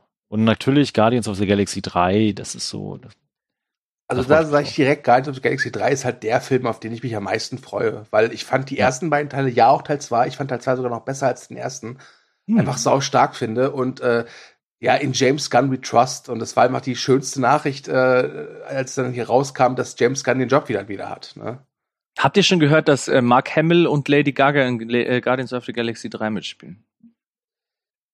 Nee. Äh, nein. äh, okay. Äh, ja, warum nicht? Ich meine, Lady Gaga, who cares? Ja, ist mir egal. Aber ich meine, Guardians of Galaxy 2 gab es ja schon irgendwie eine deutliche Anspielung darauf, dass wir mit, einer, mit einem neuen Team zu tun bekommen. Äh, wo der Miley Cyrus irgendwie so ein Roboter spricht und äh, Sylvester, Sylvester Stallone. Stallone das anführt. Äh, hm. Ich glaube, das werden sie vielleicht fallen lassen. Ist mir recht. Oder als Serie. Oder als Serie, ja, ja, das. Äh, oh Gott. Ja. nee, aber auf Guardians of the Galaxy freue ich mich wirklich am meisten. Das Drehbuch ist ja fertig ja. und äh, es das heißt ja auch, dass das relativ rasch jetzt geht. Also der James Gunn dreht jetzt The Suicide Squad äh, und macht den fertig und dann kann es eigentlich fast schon direkt weitergehen. Das finde ich schon wieder richtig geil. Also, dass jetzt äh, Guardians of the Galaxy, auf das so wirklich alle warten, jetzt äh, verschoben wird wegen Suicide Squad 2, auf das halt eigentlich keiner gewartet hat. naja, wobei, wobei Suicide Squad ist ja ein Reboot. Ne, da spielen zwar teilweise dieselben Darsteller mit, aber es wird wirklich als Hard Reboot bezeichnet. Das heißt, es gibt keinerlei Verbindungen halt zum ersten Suicide Squad und ich glaube, es ist auch richtig so. Ähm, ich find's aber allgemein total lustig. Ich meine, äh, die sie feuern, oder Disney hat ja James Gunn gefeuert, Marvel war ja damit mehr als unzufrieden, das haben sie ja sehr klar gemacht. Und dann äh, sehen sie halt, verdammt, jetzt stoppt sich Warner den und dann holen sie ihn wieder zurück. ja. Und das ist ja auch krass. Ich meine, klar, im, im äh, MCU gibt es viele Leute, die schon mal mit DC zu tun gehabt haben. Ja, also äh, zum Beispiel, ich glaube, Chris Evans und äh, Idris Elba haben in diesem Film The Losers mitgespielt, der von DC ist. Ja, genau. Ähm, aber dass es sowas krasses hat, dass es wirklich ein Regisseur halt wirklich quasi gerade eben äh, äh die letzte Klappe hatte für einen DC-Film und dann ins Nachbarstudio geht und dann einen MCU-Film dreht, das ist halt schon ist halt, krass. Ist halt wie J.J. Abrams äh, erst Star Wars macht und dann quasi Star Trek. Ja, Josh Whedon doch auch. Star Trek. Ja, das ja, ja, genau. Ja, ja. Schon mehrere Sachen. Ja. Nee, das finde ich, das finde ich schon sehr krass und ähm, ich bin, ich bin gespannt auf Captain Marvel 2 ich finde, die Figur hat durchaus Potenzial. Sie haben halt nur nichts damit gemacht, wie ich finde. Äh, ich glaube, Captain Marvel 2 wird wichtig werden, weil ich halt wirklich davon ausgehe, dass sie die neue Anführerin wird der Avengers.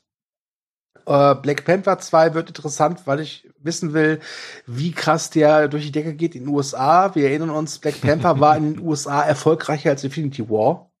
Ja, ja. das darf man nicht vergessen. Und äh, Black Panther hatte mit Killmonger auch für mich einen der allerbesten äh, MCU-Schurken bislang. Und Chadwick Boseman ist auch ein recht guter Darsteller, auch wenn seine, ja, wenn dieser T'Challa jetzt als Figur auch eher platt war. Aber das, das könnte alles ganz, ganz, ganz nett bis, bis super werden. Und, ähm, Und das ist natürlich, ich finde das auch sehr, sehr interessant, dass sie quasi jetzt die Phase 4 nutzen, um Dinge aufzubauen, aber auch so ein bisschen als Lückenfüller, mhm. um sich die richtig großen Perlen, die sie noch haben, aufzusparen für die nächsten Jahre, und da komme ich zu der anderen Frage, die ich irgendwann nochmal mit euch, also jetzt zum Ende nochmal besprechen möchte, ob der Markt für Superhelden, Marvel-Filme auch irgendwann gesättigt sein kann.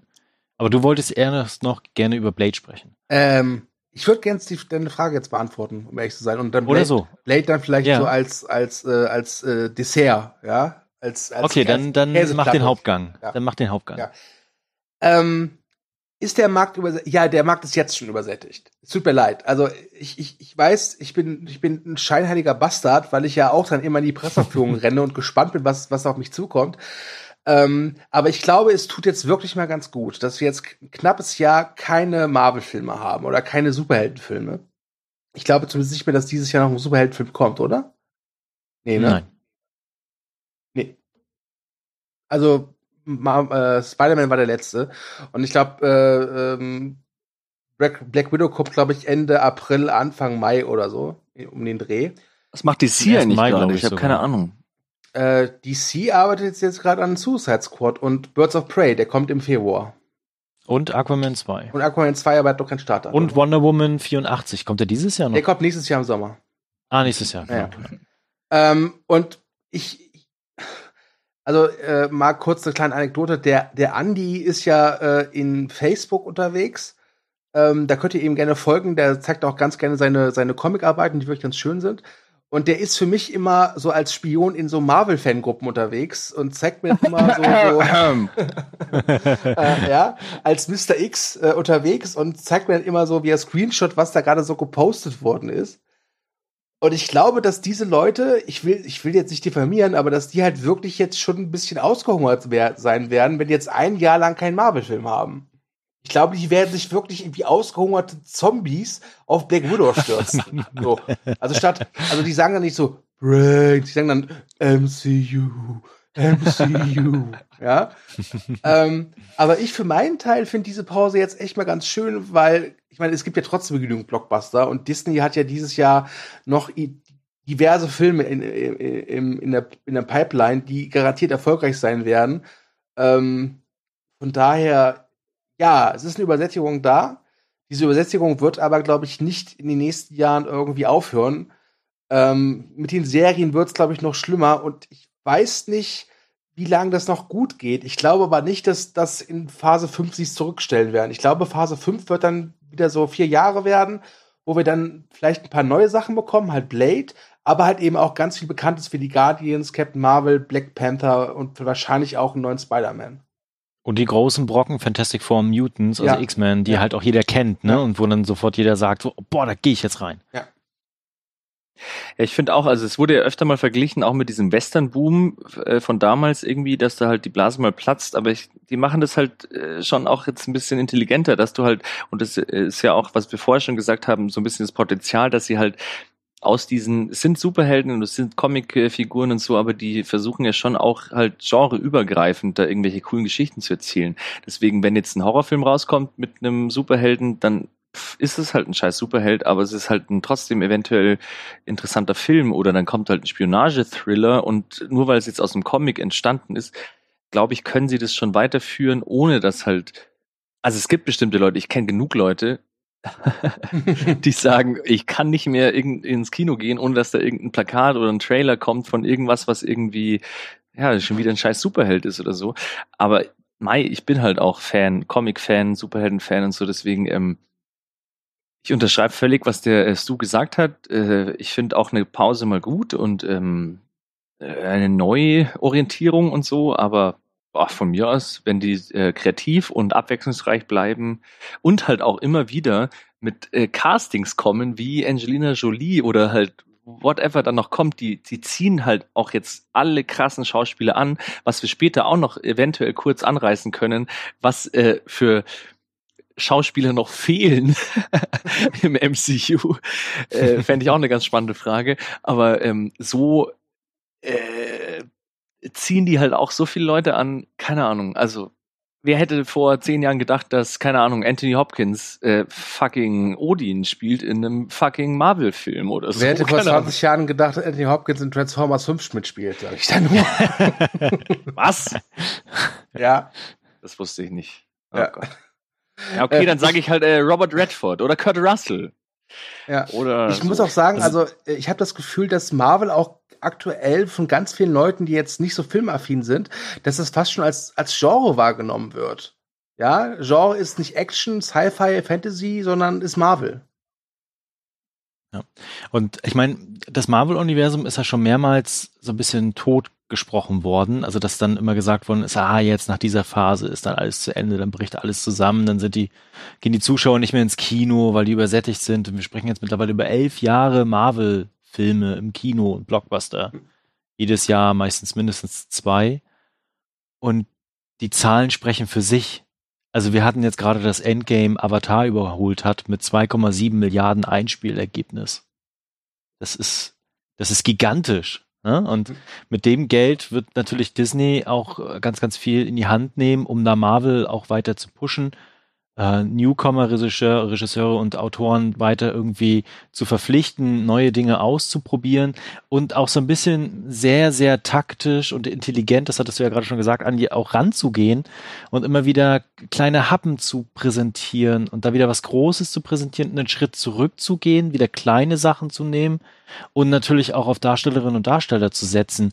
Und wir haben im Marvel-Universum, glaube ich, neben ganz kleinen Blockbustern, also sowas wie äh, Mission Impossible, also klein jetzt in Anführungsstrichen, ähm, da tatsächlich noch das, dass auch ein Cast auch zieht, ne? Dass die Leute dann auch sehen, boah, da spielt jetzt so und so Person mit, da gehe ich jetzt auf jeden Fall rein und hab Bock auf den Film.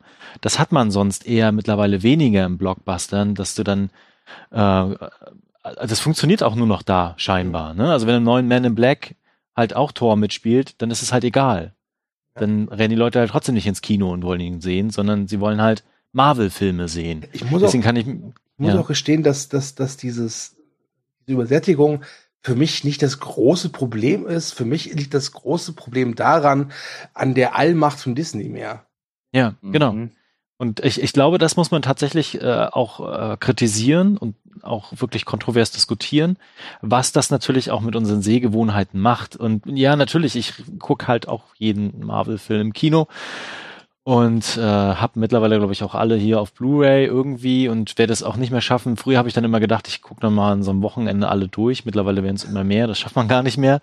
Ähm, also ich habe da auch Freude dran, weil ich halt auch Comic-Fan bin und ich auch gerne dieses Universum weiter äh, begleiten möchte und was Haus wird, ne? Aber gleichzeitig haben wir halt immer mehr vom Gleichen oftmals. Deswegen ist es eine große Chance, wenn sie jetzt auf andere Genres setzen, andere Stile wieder reinnehmen, jedes Mal auch andere Reg- Regisseurinnen und Regisseuren eine Chance geben und da wieder Neues auch reinfließt, die wiederum das als Sprungbrett nutzen können, um andere Filme, andere Projekte, andere Leidenschaften zu verfolgen. Also das macht ja auch was mit der Filmwelt. Ja. Gleichzeitig haben wir aber auch Disney als Allmacht, als Kalkül, die natürlich an unser Geld wollen. Und man darf aber auch nicht vergessen, dass Disney ja durchaus auch versucht, den Leuten was anderes zu bieten, aber es wird halt dann von den Leuten nicht angenommen. Bestes Mhm. Beispiel ist halt, wenn sie halt wirklich, wie jetzt bei Elliot der Drache oder Dumbo, also ich rede jetzt für die Neuverfilmung, wirklich versuchen, da neue Facetten rauszugewinnen aus diesen bekannten Geschichten und es halt nicht gut angenommen wird an der Kinokasse, während halt solche Sachen, die sehr stur dem Original folgen, wie jetzt König der Löwen oder Aladdin, halt wirklich laufen wie geschnitten Brot. Ne? Ja. Ähm, also ich will jetzt nicht sagen, dass Disney jetzt nur böse ist, aber Disney ist schon, sieht halt schon okay, das läuft halt gerade ganz gut. Genau. Und sobald es, glaube ich, es zwei, dreimal so ist, dass sie, dass sie merken, okay, diese äh, gängige Formel, die wird vom Publikum nicht mehr so angenommen, versuchen wir mal was anderes.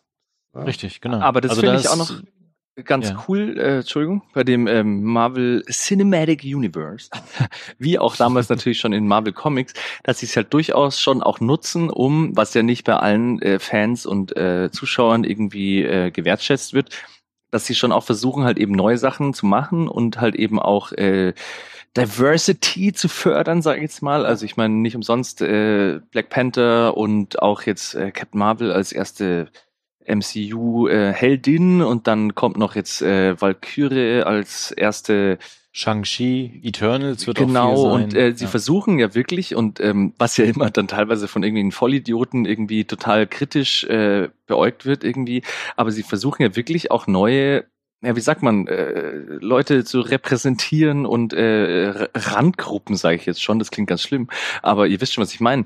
Und das, ähm, das forcieren sie jetzt ja gerade wirklich, also in dieser Phase 4, da wird ja wirklich das schon forciert und das finde ich halt auch cool. Und da nutzen sie halt schon auch viel von ihrem Publikum. Natürlich, die gehen da eh rein und deswegen finde ich das äh, auch eine gute Geschichte. Also das muss man wirklich sagen, äh, Disney versucht mehr Leute abzuholen als bloß weiße Männer. So kann man es, glaube ich, sagen. Ja, und ich glaube, dass es jetzt natürlich äh, nicht nur dafür da ist, dass du halt irgendwie den Markt vergrößerst, das kann man dir natürlich auch unterstellen, aber ich finde es auch eine gute Sache. Das wollte ich damit sagen.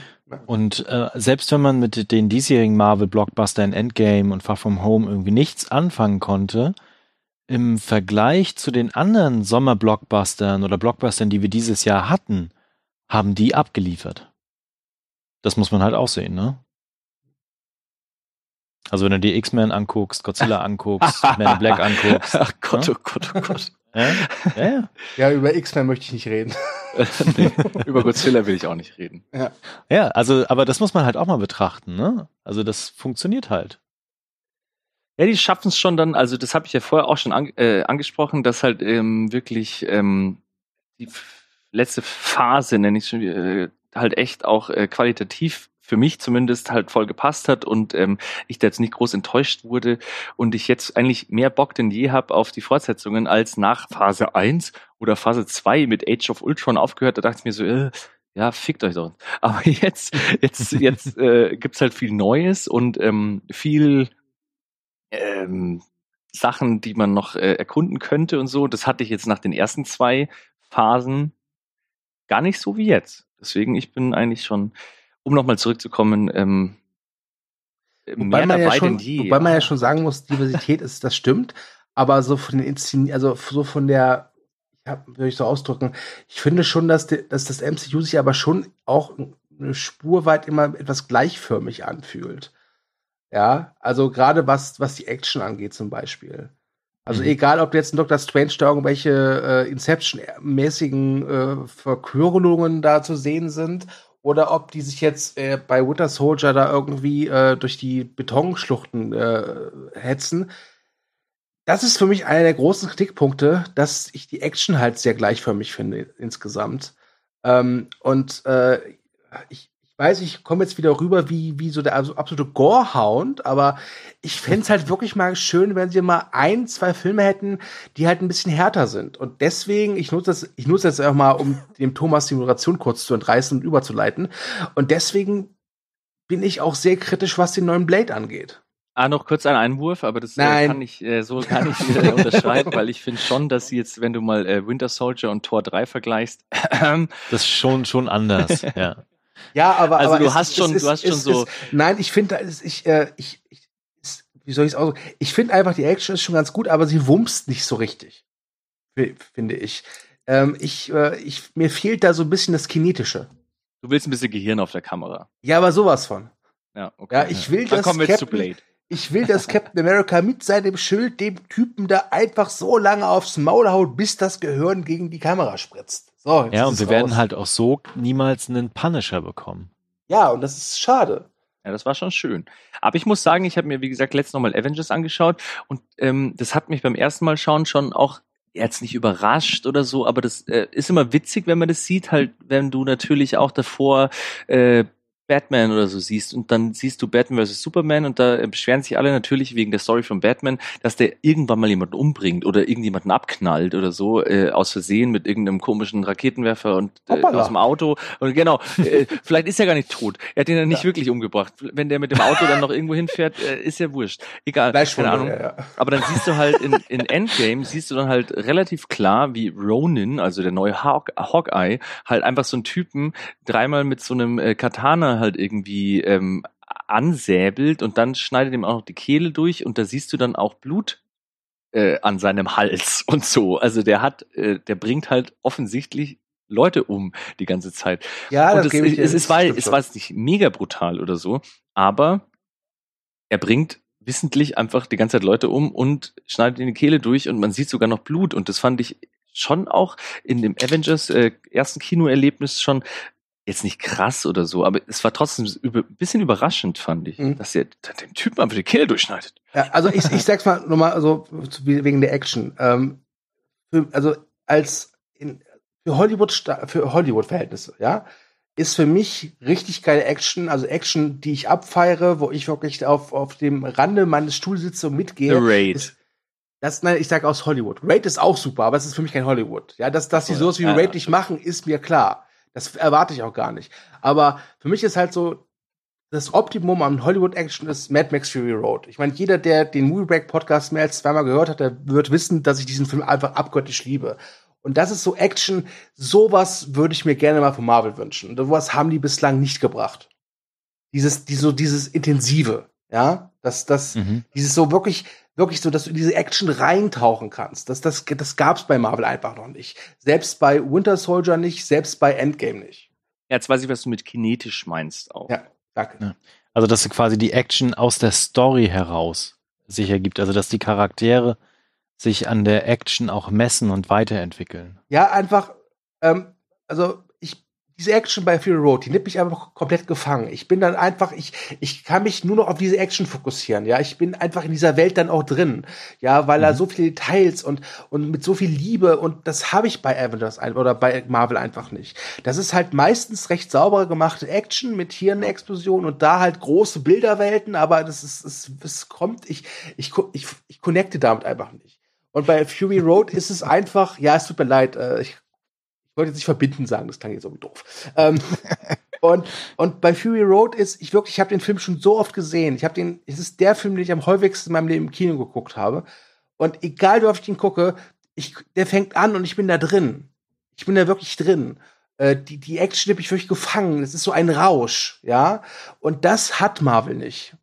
Ja, bei Marvel ist es alles sehr steril, wenn dich. Genau, äh, genau, genau, steril. Das genau. ist ein schönes Wort, genau, steril. Und es ist nicht so, nicht so dreckig und, ähm, aber es liegt vielleicht auch daran, dass es halt in Mad Max doch dann alles Menschen sind, wo du halt weißt, dass wenn der Typ jetzt aus dem Auto raushängt und der runterfällt, dann ist er halt unterm Reifen und tot.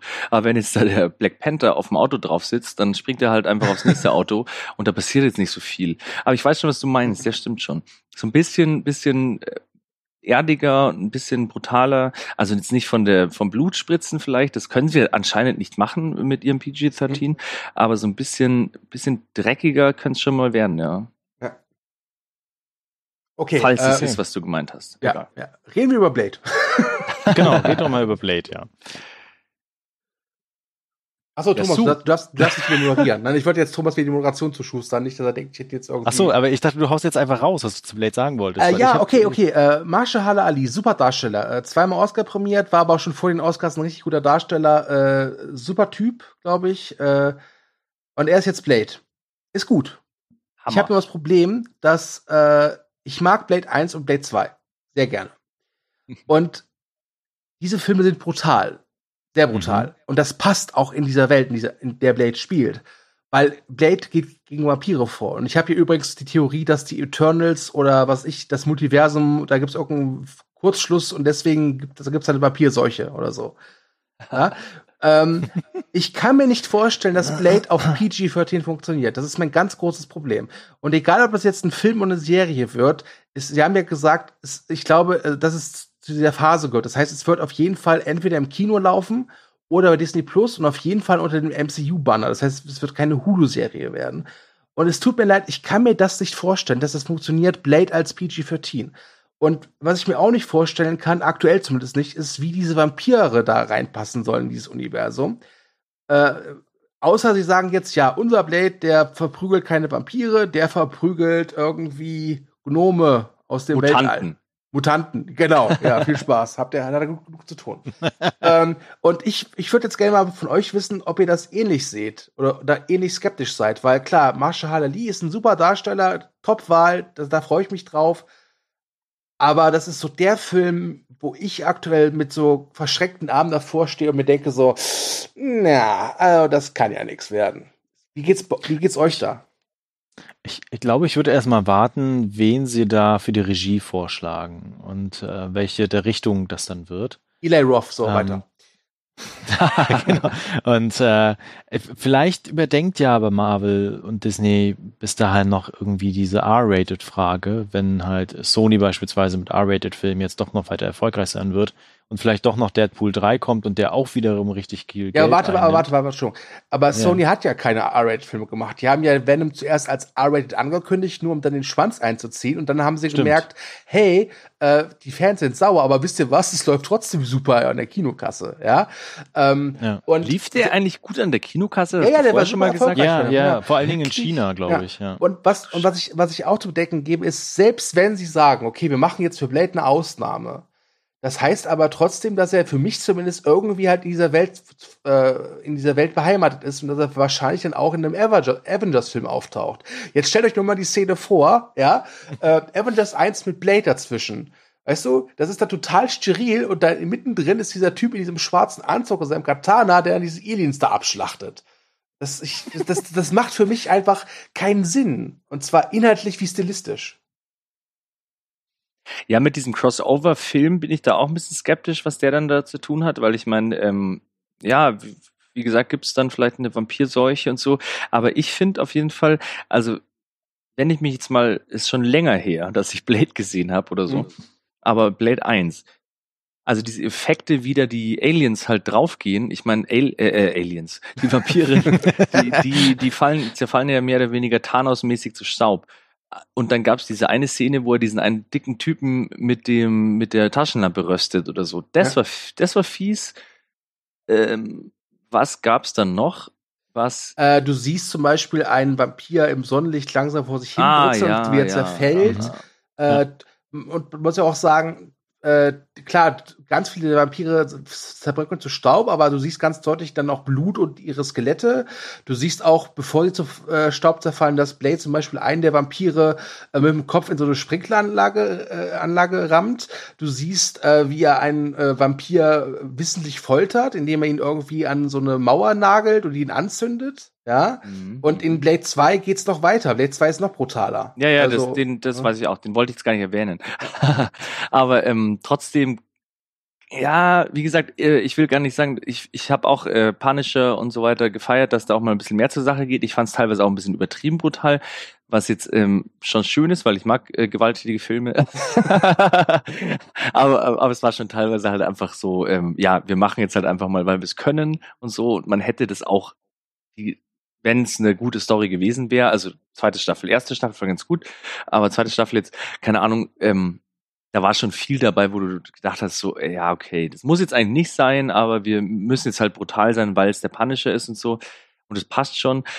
Und ich glaube auch, dass du mit so einem Charakter vielleicht eine coole Story erzählen kannst, wenn halt sich die Leute nur wie in Avengers halt dann einfach, wenn er sie halt ins Sonnenlicht rauszerrt oder halt auch einfach einen Pfahl in, den, in die Brust schlägt und die sich dann halt einfach wie in Avengers auch halt zu Staub zerfallen oder so. Und Blut hat man im MCU auch schon gesehen und so. Ich meine, dass die jetzt natürlich keine Gedärme sich gegenseitig rausziehen, das ist natürlich schade, aber ich glaube schon, dass es irgendwie funktioniert. Ja, man darf aber nicht vergessen, dass zur Figur des Blade, so wie ich sie jetzt kenne, äh, ja auch dazu gehört, dass er es ja genießt, diese Vampire zu töten. Mhm. Das ist ja auch nochmal eine Sache, die da deutlich genau. mit, mitschwingt. Ne? Also das, das sehe ich auch so der größte Kritikpunkt, ne, dass das halt auch zu seinem Charakter einfach auch gehört. Also man kann das schon so machen, wie Andy das gerade beschrieben hat. Und das würde, glaube ich, auch gut funktionieren. Aber dann fehlt halt was von der Persönlichkeit von Blade. Und der ist halt auch nicht der Typ, der danach zu den Avengers geht und mit denen gemeinsam an Seite an Seite kämpft, sondern der sagt dann zu denen, Alter, kümmert euch um meinen eigenen Scheiß, ich will selber was zu tun.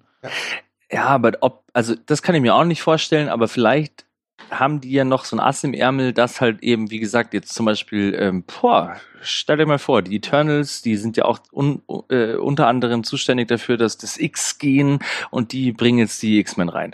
Und ähm, äh, Blade ist gar nicht dafür, da Vampire zu jagen, sondern Mutanten. Das wäre zwar ein bisschen krasser Bruch mit den Comics oder so, aber dass Blade halt auch nicht äh, überhaupt Teil der Avengers ist, sondern halt einfach eher so ein Anti-Held wie der Punisher, den sie dann unter anderem auch bekämpfen, was natürlich ein bisschen prall wäre, weil dann könnte auch Captain Marvel herkommen, dem einfach mal auf den Deckel hauen. Ja. ist ja auch wieder, nee, aber das ist halt trotzdem so ein bisschen nicht so einfach ist, dass der jetzt einfach irgendwie den Avengers anschließt. Das kann ich mir auch null vorstellen. Ich glaube, ja, egal. Also, also ich muss sagen, ich finde es ja schön, dass sie einen neuen Blade haben und einen Blade-Film machen wollen. Das finde ich begrüßenswert. Nur ich denke mir dann, dann dann fuck it, dann sag doch einfach, dieser Blade ist einfach für sich steht der alleine. Der gehört nicht zum MCU. Das könnt ihr auch mal machen, ja? Ähm, und das wird halt ein Blade-Film, so wie ihr es gewohnt seid von Blade. Das heißt, der wird brutal, der Blade wird ein Anti-Held sein, ja, der, der steht darauf, Vampire zu töten und der wird halt nicht dann irgendwann später von Captain Marvel eingeladen, hey du, hast du Bock, hier mal uns zu helfen? Und dann sagt Blade so, nein. Und dann sagt Captain Marvel, ja, aber du kannst hier mindestens 80 Leute umbringen. Okay, da bin ich dabei. Ja. Ja, das sind immer solche äh, Gedankenspiele natürlich. Das ist halt dieses typische, man ist da erstmal skeptisch und dann schaut man sich an, was passiert. Und das ist genauso wie wenn du einen Reboot machst, wo man sich erstmal, bevor es passiert ist, schon denkt, so, äh, da habe ich keinen Bock drauf. Und äh, auch wenn es dann halt scheiße wird, dann haben sie es halt vergeigt. Aber dann haben sie es halt versucht und vielleicht wird's geil, vielleicht auch nicht, keine Ahnung. Klar, es kann geil werden, aber wie ich ja schon sagte, das ist halt aktuell so die Figur oder der Film, der von Marvel angekündigt worden ist, wo ich halt wirklich nicht mir wirklich vorstellen kann, wie das funktionieren soll. Aber das kann ich mir vielen nicht von, äh, vorstellen. Das konnte ich mir auch beim Anfang von Iron Man mit diesem ganzen Universum auch noch nicht vorstellen, wie das alles funktionieren wird. Und mittlerweile haben wir alles gesehen. Ja, Eben, ich, ähm, und ich konnte wir- mir nicht vorstellen, dass wir äh, vor zwei Stunden und 20 Minuten angefangen haben zu podcasten. Ich dachte eigentlich, das geht so eine Stunde oder so. Hey, jetzt willst du jetzt hier zum Ende kommen oder willst du jetzt aus deiner Theorie rauskommen? Gott bewahre, Gott bewahre. Aber ich glaube, wir, haben, gerade erst tatsächlich mittlerweile alles ausdiskutiert. Ja, ich würde auf jeden Fall, wie gesagt, noch ähm, euch fragen, was ihr, ähm, äh, nachdem jetzt, wie gesagt, Angelina Jolie ist wahrscheinlich einer der größten Stars, die jetzt da gecastet wurde, ähm, und nachdem sie schon so viele haben, wer, wer fehlt da noch? Also wer, ähm, ich habe ja schon gehört, dass irgendwie, ja, Keanu Reeves ist ja schon eigentlich auch schon fast gesetzt. Ja, Eternals, den ne? wollen sie ja unbedingt haben. Ja. Ja. Ähm, wobei, meine andere Frage, brauchen die eigentlich Stars? Ganz ehrlich. Eigentlich Brauchen nicht, aber das, es ist ja ne? schon fast, es ist ja schon fast. Ich fand es ja cool, wie äh, Robert Redford und äh, auch Kurt Russell, dass man einfach so Nebencharaktere mit so krassen Schauspielerlegenden besetzt. Das finde ich schon mal ziemlich witzig. Und ich finde es auch immer schwierig, wenn du natürlich irgendwie ähm, äh, neue neue ähm, Zugpferde, also sagen wir mal den und den hier mit ähm, zu bekannten. Also ich hätte zum Beispiel keinen Bock, dass jetzt Reed Richards irgendwie Tom Cruise spielt oder so, weil Tom Cruise ist halt einfach Tom Cruise und der ich bin wobei das Richards. Ich habe wär. Titan Level 10. genau. Nein, aber der spielt halt immer nur sich selber und wenn du den Film Ja. siehst, dann denkst du die ganze Zeit nur an Tom Cruise. Also der spielt ja seit, ach egal, ich will jetzt nicht über Tom Cruise abhaten. aber egal. Aber ähm, trotzdem finde ich es immer schwierig, wenn du halt äh, für bekannte Rollen oder für, für, für große Rollen dann Leute besetzt, die schon zu bekannt sind. Das ist ja oft das Problem. Aber Also ich glaube tatsächlich, dass, äh, um mal kurz zu Robert Redford zu sagen, dass das ein cleverer Schachzug war, denn Robert Redford hat ja in den 70er, 80er Jahren gerne so Agenten-Thriller gemacht, wie zum Beispiel die drei Tage des Kondor. Deswegen fand ich die Besetzung sehr clever. Und bei Kurt Russell, der ist halt einfach so ein Held der 80er gewesen und Mhm. Guardians hat ja diese 80er-Stilistik. Also das Mhm, war schon ganz genau. clever ausgewählt. Äh, und jetzt für den Stars, also ich bin kein Angelina Jolie-Fan. Ich bin jetzt aber auch keiner, der sie, also ich allgemein, es gibt glaube ich, keinen Darsteller, wo ich jetzt sage, den hasse ich oder so. Äh, aber ich finde Richard Madden interessant bei The Eternals, weil ich den in Bodyguard wirklich darstellerisch echt toll fand. Ich weiß, Thomas sieht das anders, aber was weiß Thomas schon? ja. Ähm, ich ich finde es interessant, dass Tony Leung den Mandarin spielt, den Chang-Chi. Oh ja, Das, das, finde ich sehr interessant. interessant und ich hoffe ist deswegen, super. Auch, ja, ich hoffe deswegen auch, dass der Mandarin äh, mehr als so ein One-Trick-Pony wird, also dass wir halt mehr von ihm sehen werden, dass er vielleicht wirklich der große Antagonist wird in dieser Phase oder in den nächsten zwei, drei Phasen. Ähm, ja, und ansonsten, ich finde Benedict Cumberbatch und Doctor Strange fand ich im ersten Teil echt öde. Vielleicht kommt da noch was, wer weiß. aber ich fand eher, dass der Film halt einfach langweilig war. Ich fand die Besetzung Ja, das schon lag am ziemlich gut. Film und an der Geschichte, ja. Ja, also wie, gesagt, wie ich ich- schon sagte, für mich war, äh, war Doctor Strange Iron Man mit Magie. Ja? Und zu der Zeit hatte ich halt schon Tony Stark, deswegen fand ich die, diese Doctor Strange-Rolle halt auch total uninteressant. Und wie gesagt, es kann ja sein, dass es jetzt wirklich besser wird. Äh, das, das sei mal dahingestellt. Aber ansonsten war ja deine Frage, wen wir uns, wo wen wir uns wünschen würden, ne? Ja, Matthew McConaughey zum Beispiel. Wen spielt der als nächstes im MCU? Äh, äh, wahrscheinlich ein Superhelden, der da immer steht und sagt so, alright, alright, alright. Da rette ich mal euch spielen. den Arsch. Ja. Ähm, ganz ehrlich, ich, mir, mir fällt da spontan niemand ein, weil Marvel ist wie Disney selbst ja jetzt schon so eine eigene Filmmarke geworden. Und ich glaube, dass die werden, glaube ich, immer mal wieder bekannte Persönlichkeiten da irgendwie reinbringen, weil das natürlich auch Leute gibt, die nicht wegen Marvel einen Film gucken, sondern eh, da spielt Angelina Jolie mit. Ja, aber Ja. notwendig ist es nicht.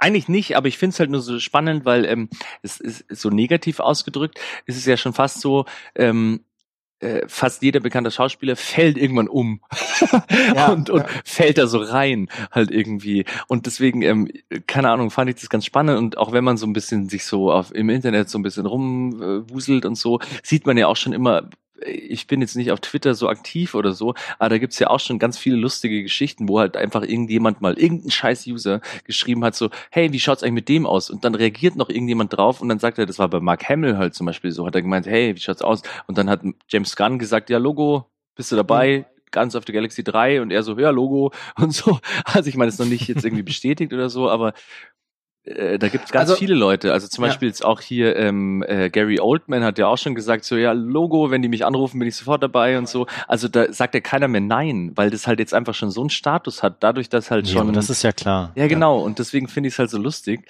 Was, also was ich, was ich interessant finde, ist, sie versuchen ja auch äh, äh, den ausländischen Markt abzugrasen. Siehe hier China, ja. Aber es gibt ja Mhm. noch andere Länder, die da, wo man noch vielleicht ein paar mehr Kröten einsammeln kann. Äh, äh, Korea, Südkorea zum Beispiel, ja. Äh, äh, ich sag mal zum Beispiel der Choi Min Sik, der Oldboy-Darsteller. Warum nicht? Das fände ich ganz interessant, ja. Ja. Ähm, Matthias Schönertz aus Belgien, der aber ja auch in Hollywood schon ganz viele Filme gemacht hat, unter anderem den großartigen The Drop. Ähm, Tom Hardy ist raus, weil der ist ja Venom. Ähm, Als Magneto. Weil wer weiß- Äh, Wolverine meine ich, Wolverine. Ja. ja, ich. Aber Korea haben wir mittlerweile ja schon. ja? Ähm, in Eternals wird Dong Suk immer mitspielen. Ah, okay, ja, okay. Äh, Der auch in Train to Busan zum Beispiel zu sehen war. Ja gut, dann halt The Good, The Japan. Bad and the Weird. Ja, dann halt Japan. Ich meine, gut, sie hatten diesen Hiroyuki Sanaga, oder wie er heißt, in Endgame. Das war derjenige, der dann von äh, Hawkeye Schrägstrich Ronan die Kehle aufgeschnitten bekommen hat. Das reicht. Das heißt, Das heißt, ja, genau. ja. Ähm, aber ganz ehrlich, ich schade. glaube, dass die, dass die immer so ein paar große Stars sich da ranholen und dann halt eben so, so Leute nehmen, die sie halt zu Stars machen. Also ich kann mir vorstellen, dass der Darsteller von diesem Chang-Chi, dieser Simu Liu, der so vor einfach nur ein paar Serienrollen hatte, dass der jetzt zum Star wird. Warum nicht? Äh, und, und ansonsten fallen mir jetzt echt, also mir würden schon echt viele Namen ein, einfallen. Das Problem ist einfach, es wäre halt alles möglich. Ich bin da total leidenschaftslos und lass mich einfach immer wieder überraschen, was da dann kommt und denk mir dann immer so, ah, wieder der nächste Mensch, der jetzt da Warte im mal. MCU aufgetaucht ist. Was macht Ralf Möller eigentlich gerade? Da kann man wieder Haie jagen im MCU, ne? Ja. Adam Warlock, der wird Adam Warlock. ja. Sag ich euch jetzt. Ich da, äh, schade, dass ihr da so emotionslos seid. Ich wollte jetzt noch so ein paar Wetten abschließen hier.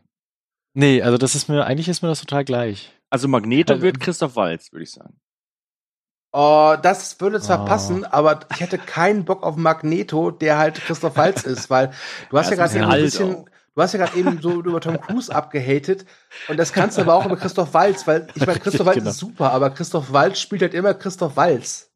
Und ich fand auch, dass seine, seine große Phase mittlerweile auch vorbei ist, denn ganz ehrlich, in Spectre hat er mich nur angenervt. Ja, Spectre war auch scheiße. Aber egal. Wie gesagt, ich, ich, ich hätte ihm noch was gegönnt. Und ich finde nicht, dass man das vergleichen kann. Also bitte nicht. Also spätestens wenn Leonardo DiCaprio im MCU auftaucht, ne, dann haben wir eh alles da. Wen spielt der? Namor. N- Namor the Submariner. Ja, okay, Also wie gesagt, das dann lassen mir- wir dieses also- Gedankenexperiment. Ja, ja. Entschuldigung. Spannende Frage, aber nicht bei uns. Ah. Aber gut, wenn du unbedingt wetten willst, dann wette ich mal, dass, äh, wen nehme ich denn dann? Ich sage, dass Will Smith irgendwann irgendwie zum MCU stoßen wird, nachdem er ja mit dem DC und Suicide Squad nicht die besten Erfahrungen gemacht hat.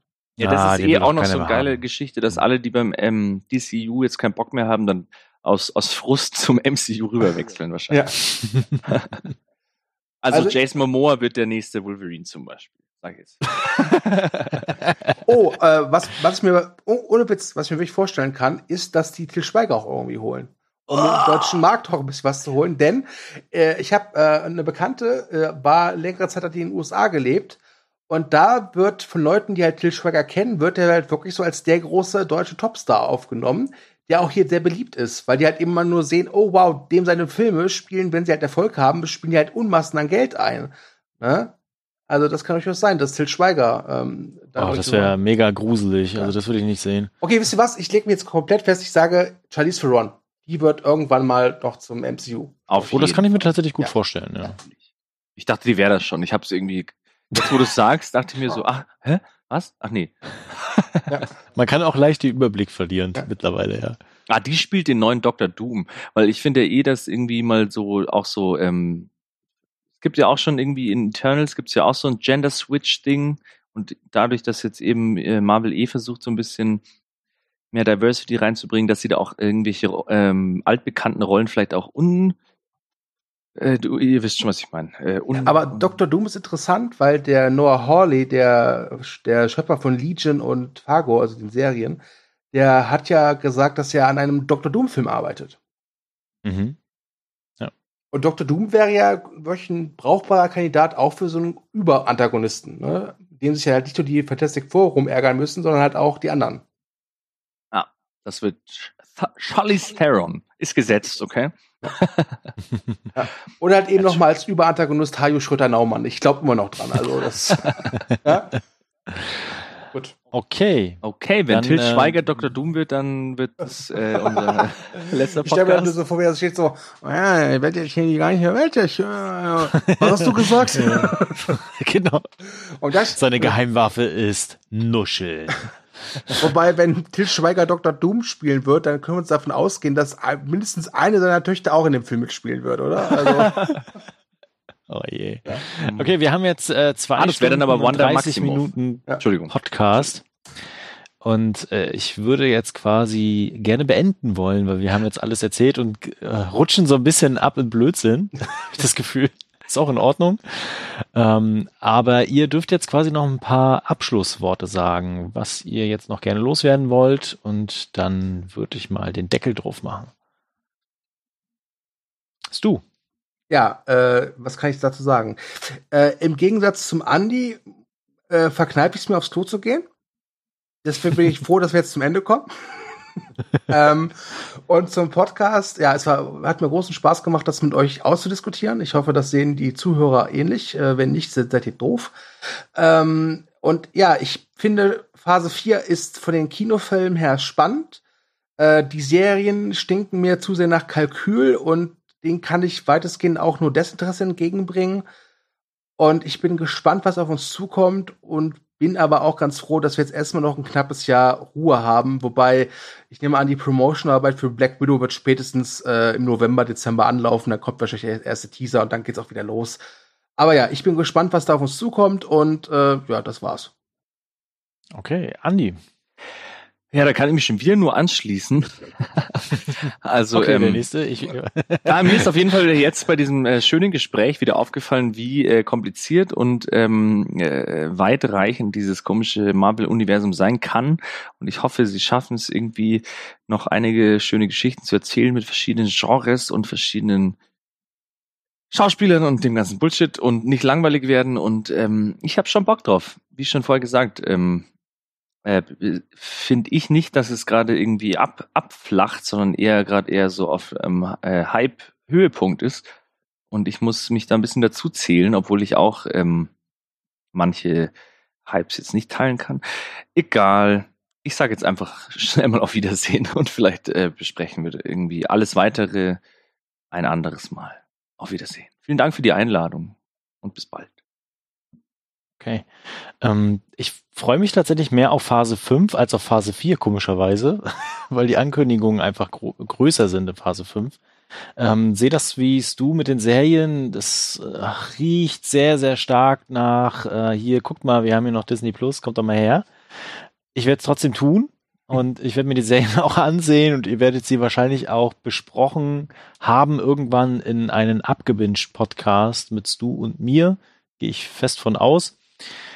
Und hoffe natürlich, dass diese vierte Phase tatsächlich diese, diese Genre-Idee nutzt, um da neue Dinge zu platzieren, neue Stile auch vorzubringen und einfach auch was, was Frisches in dieses MCU zu bringen, damit halt der Übergang auch gewährleistet ist und da auch immer noch was kommt.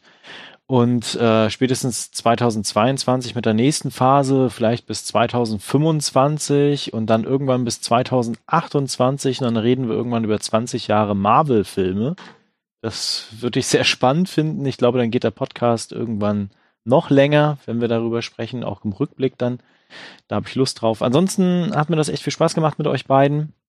Vielen Dank, dass ihr da wart. Vor allen Dingen an dich. Vielen Dank, Andi, dass du da warst.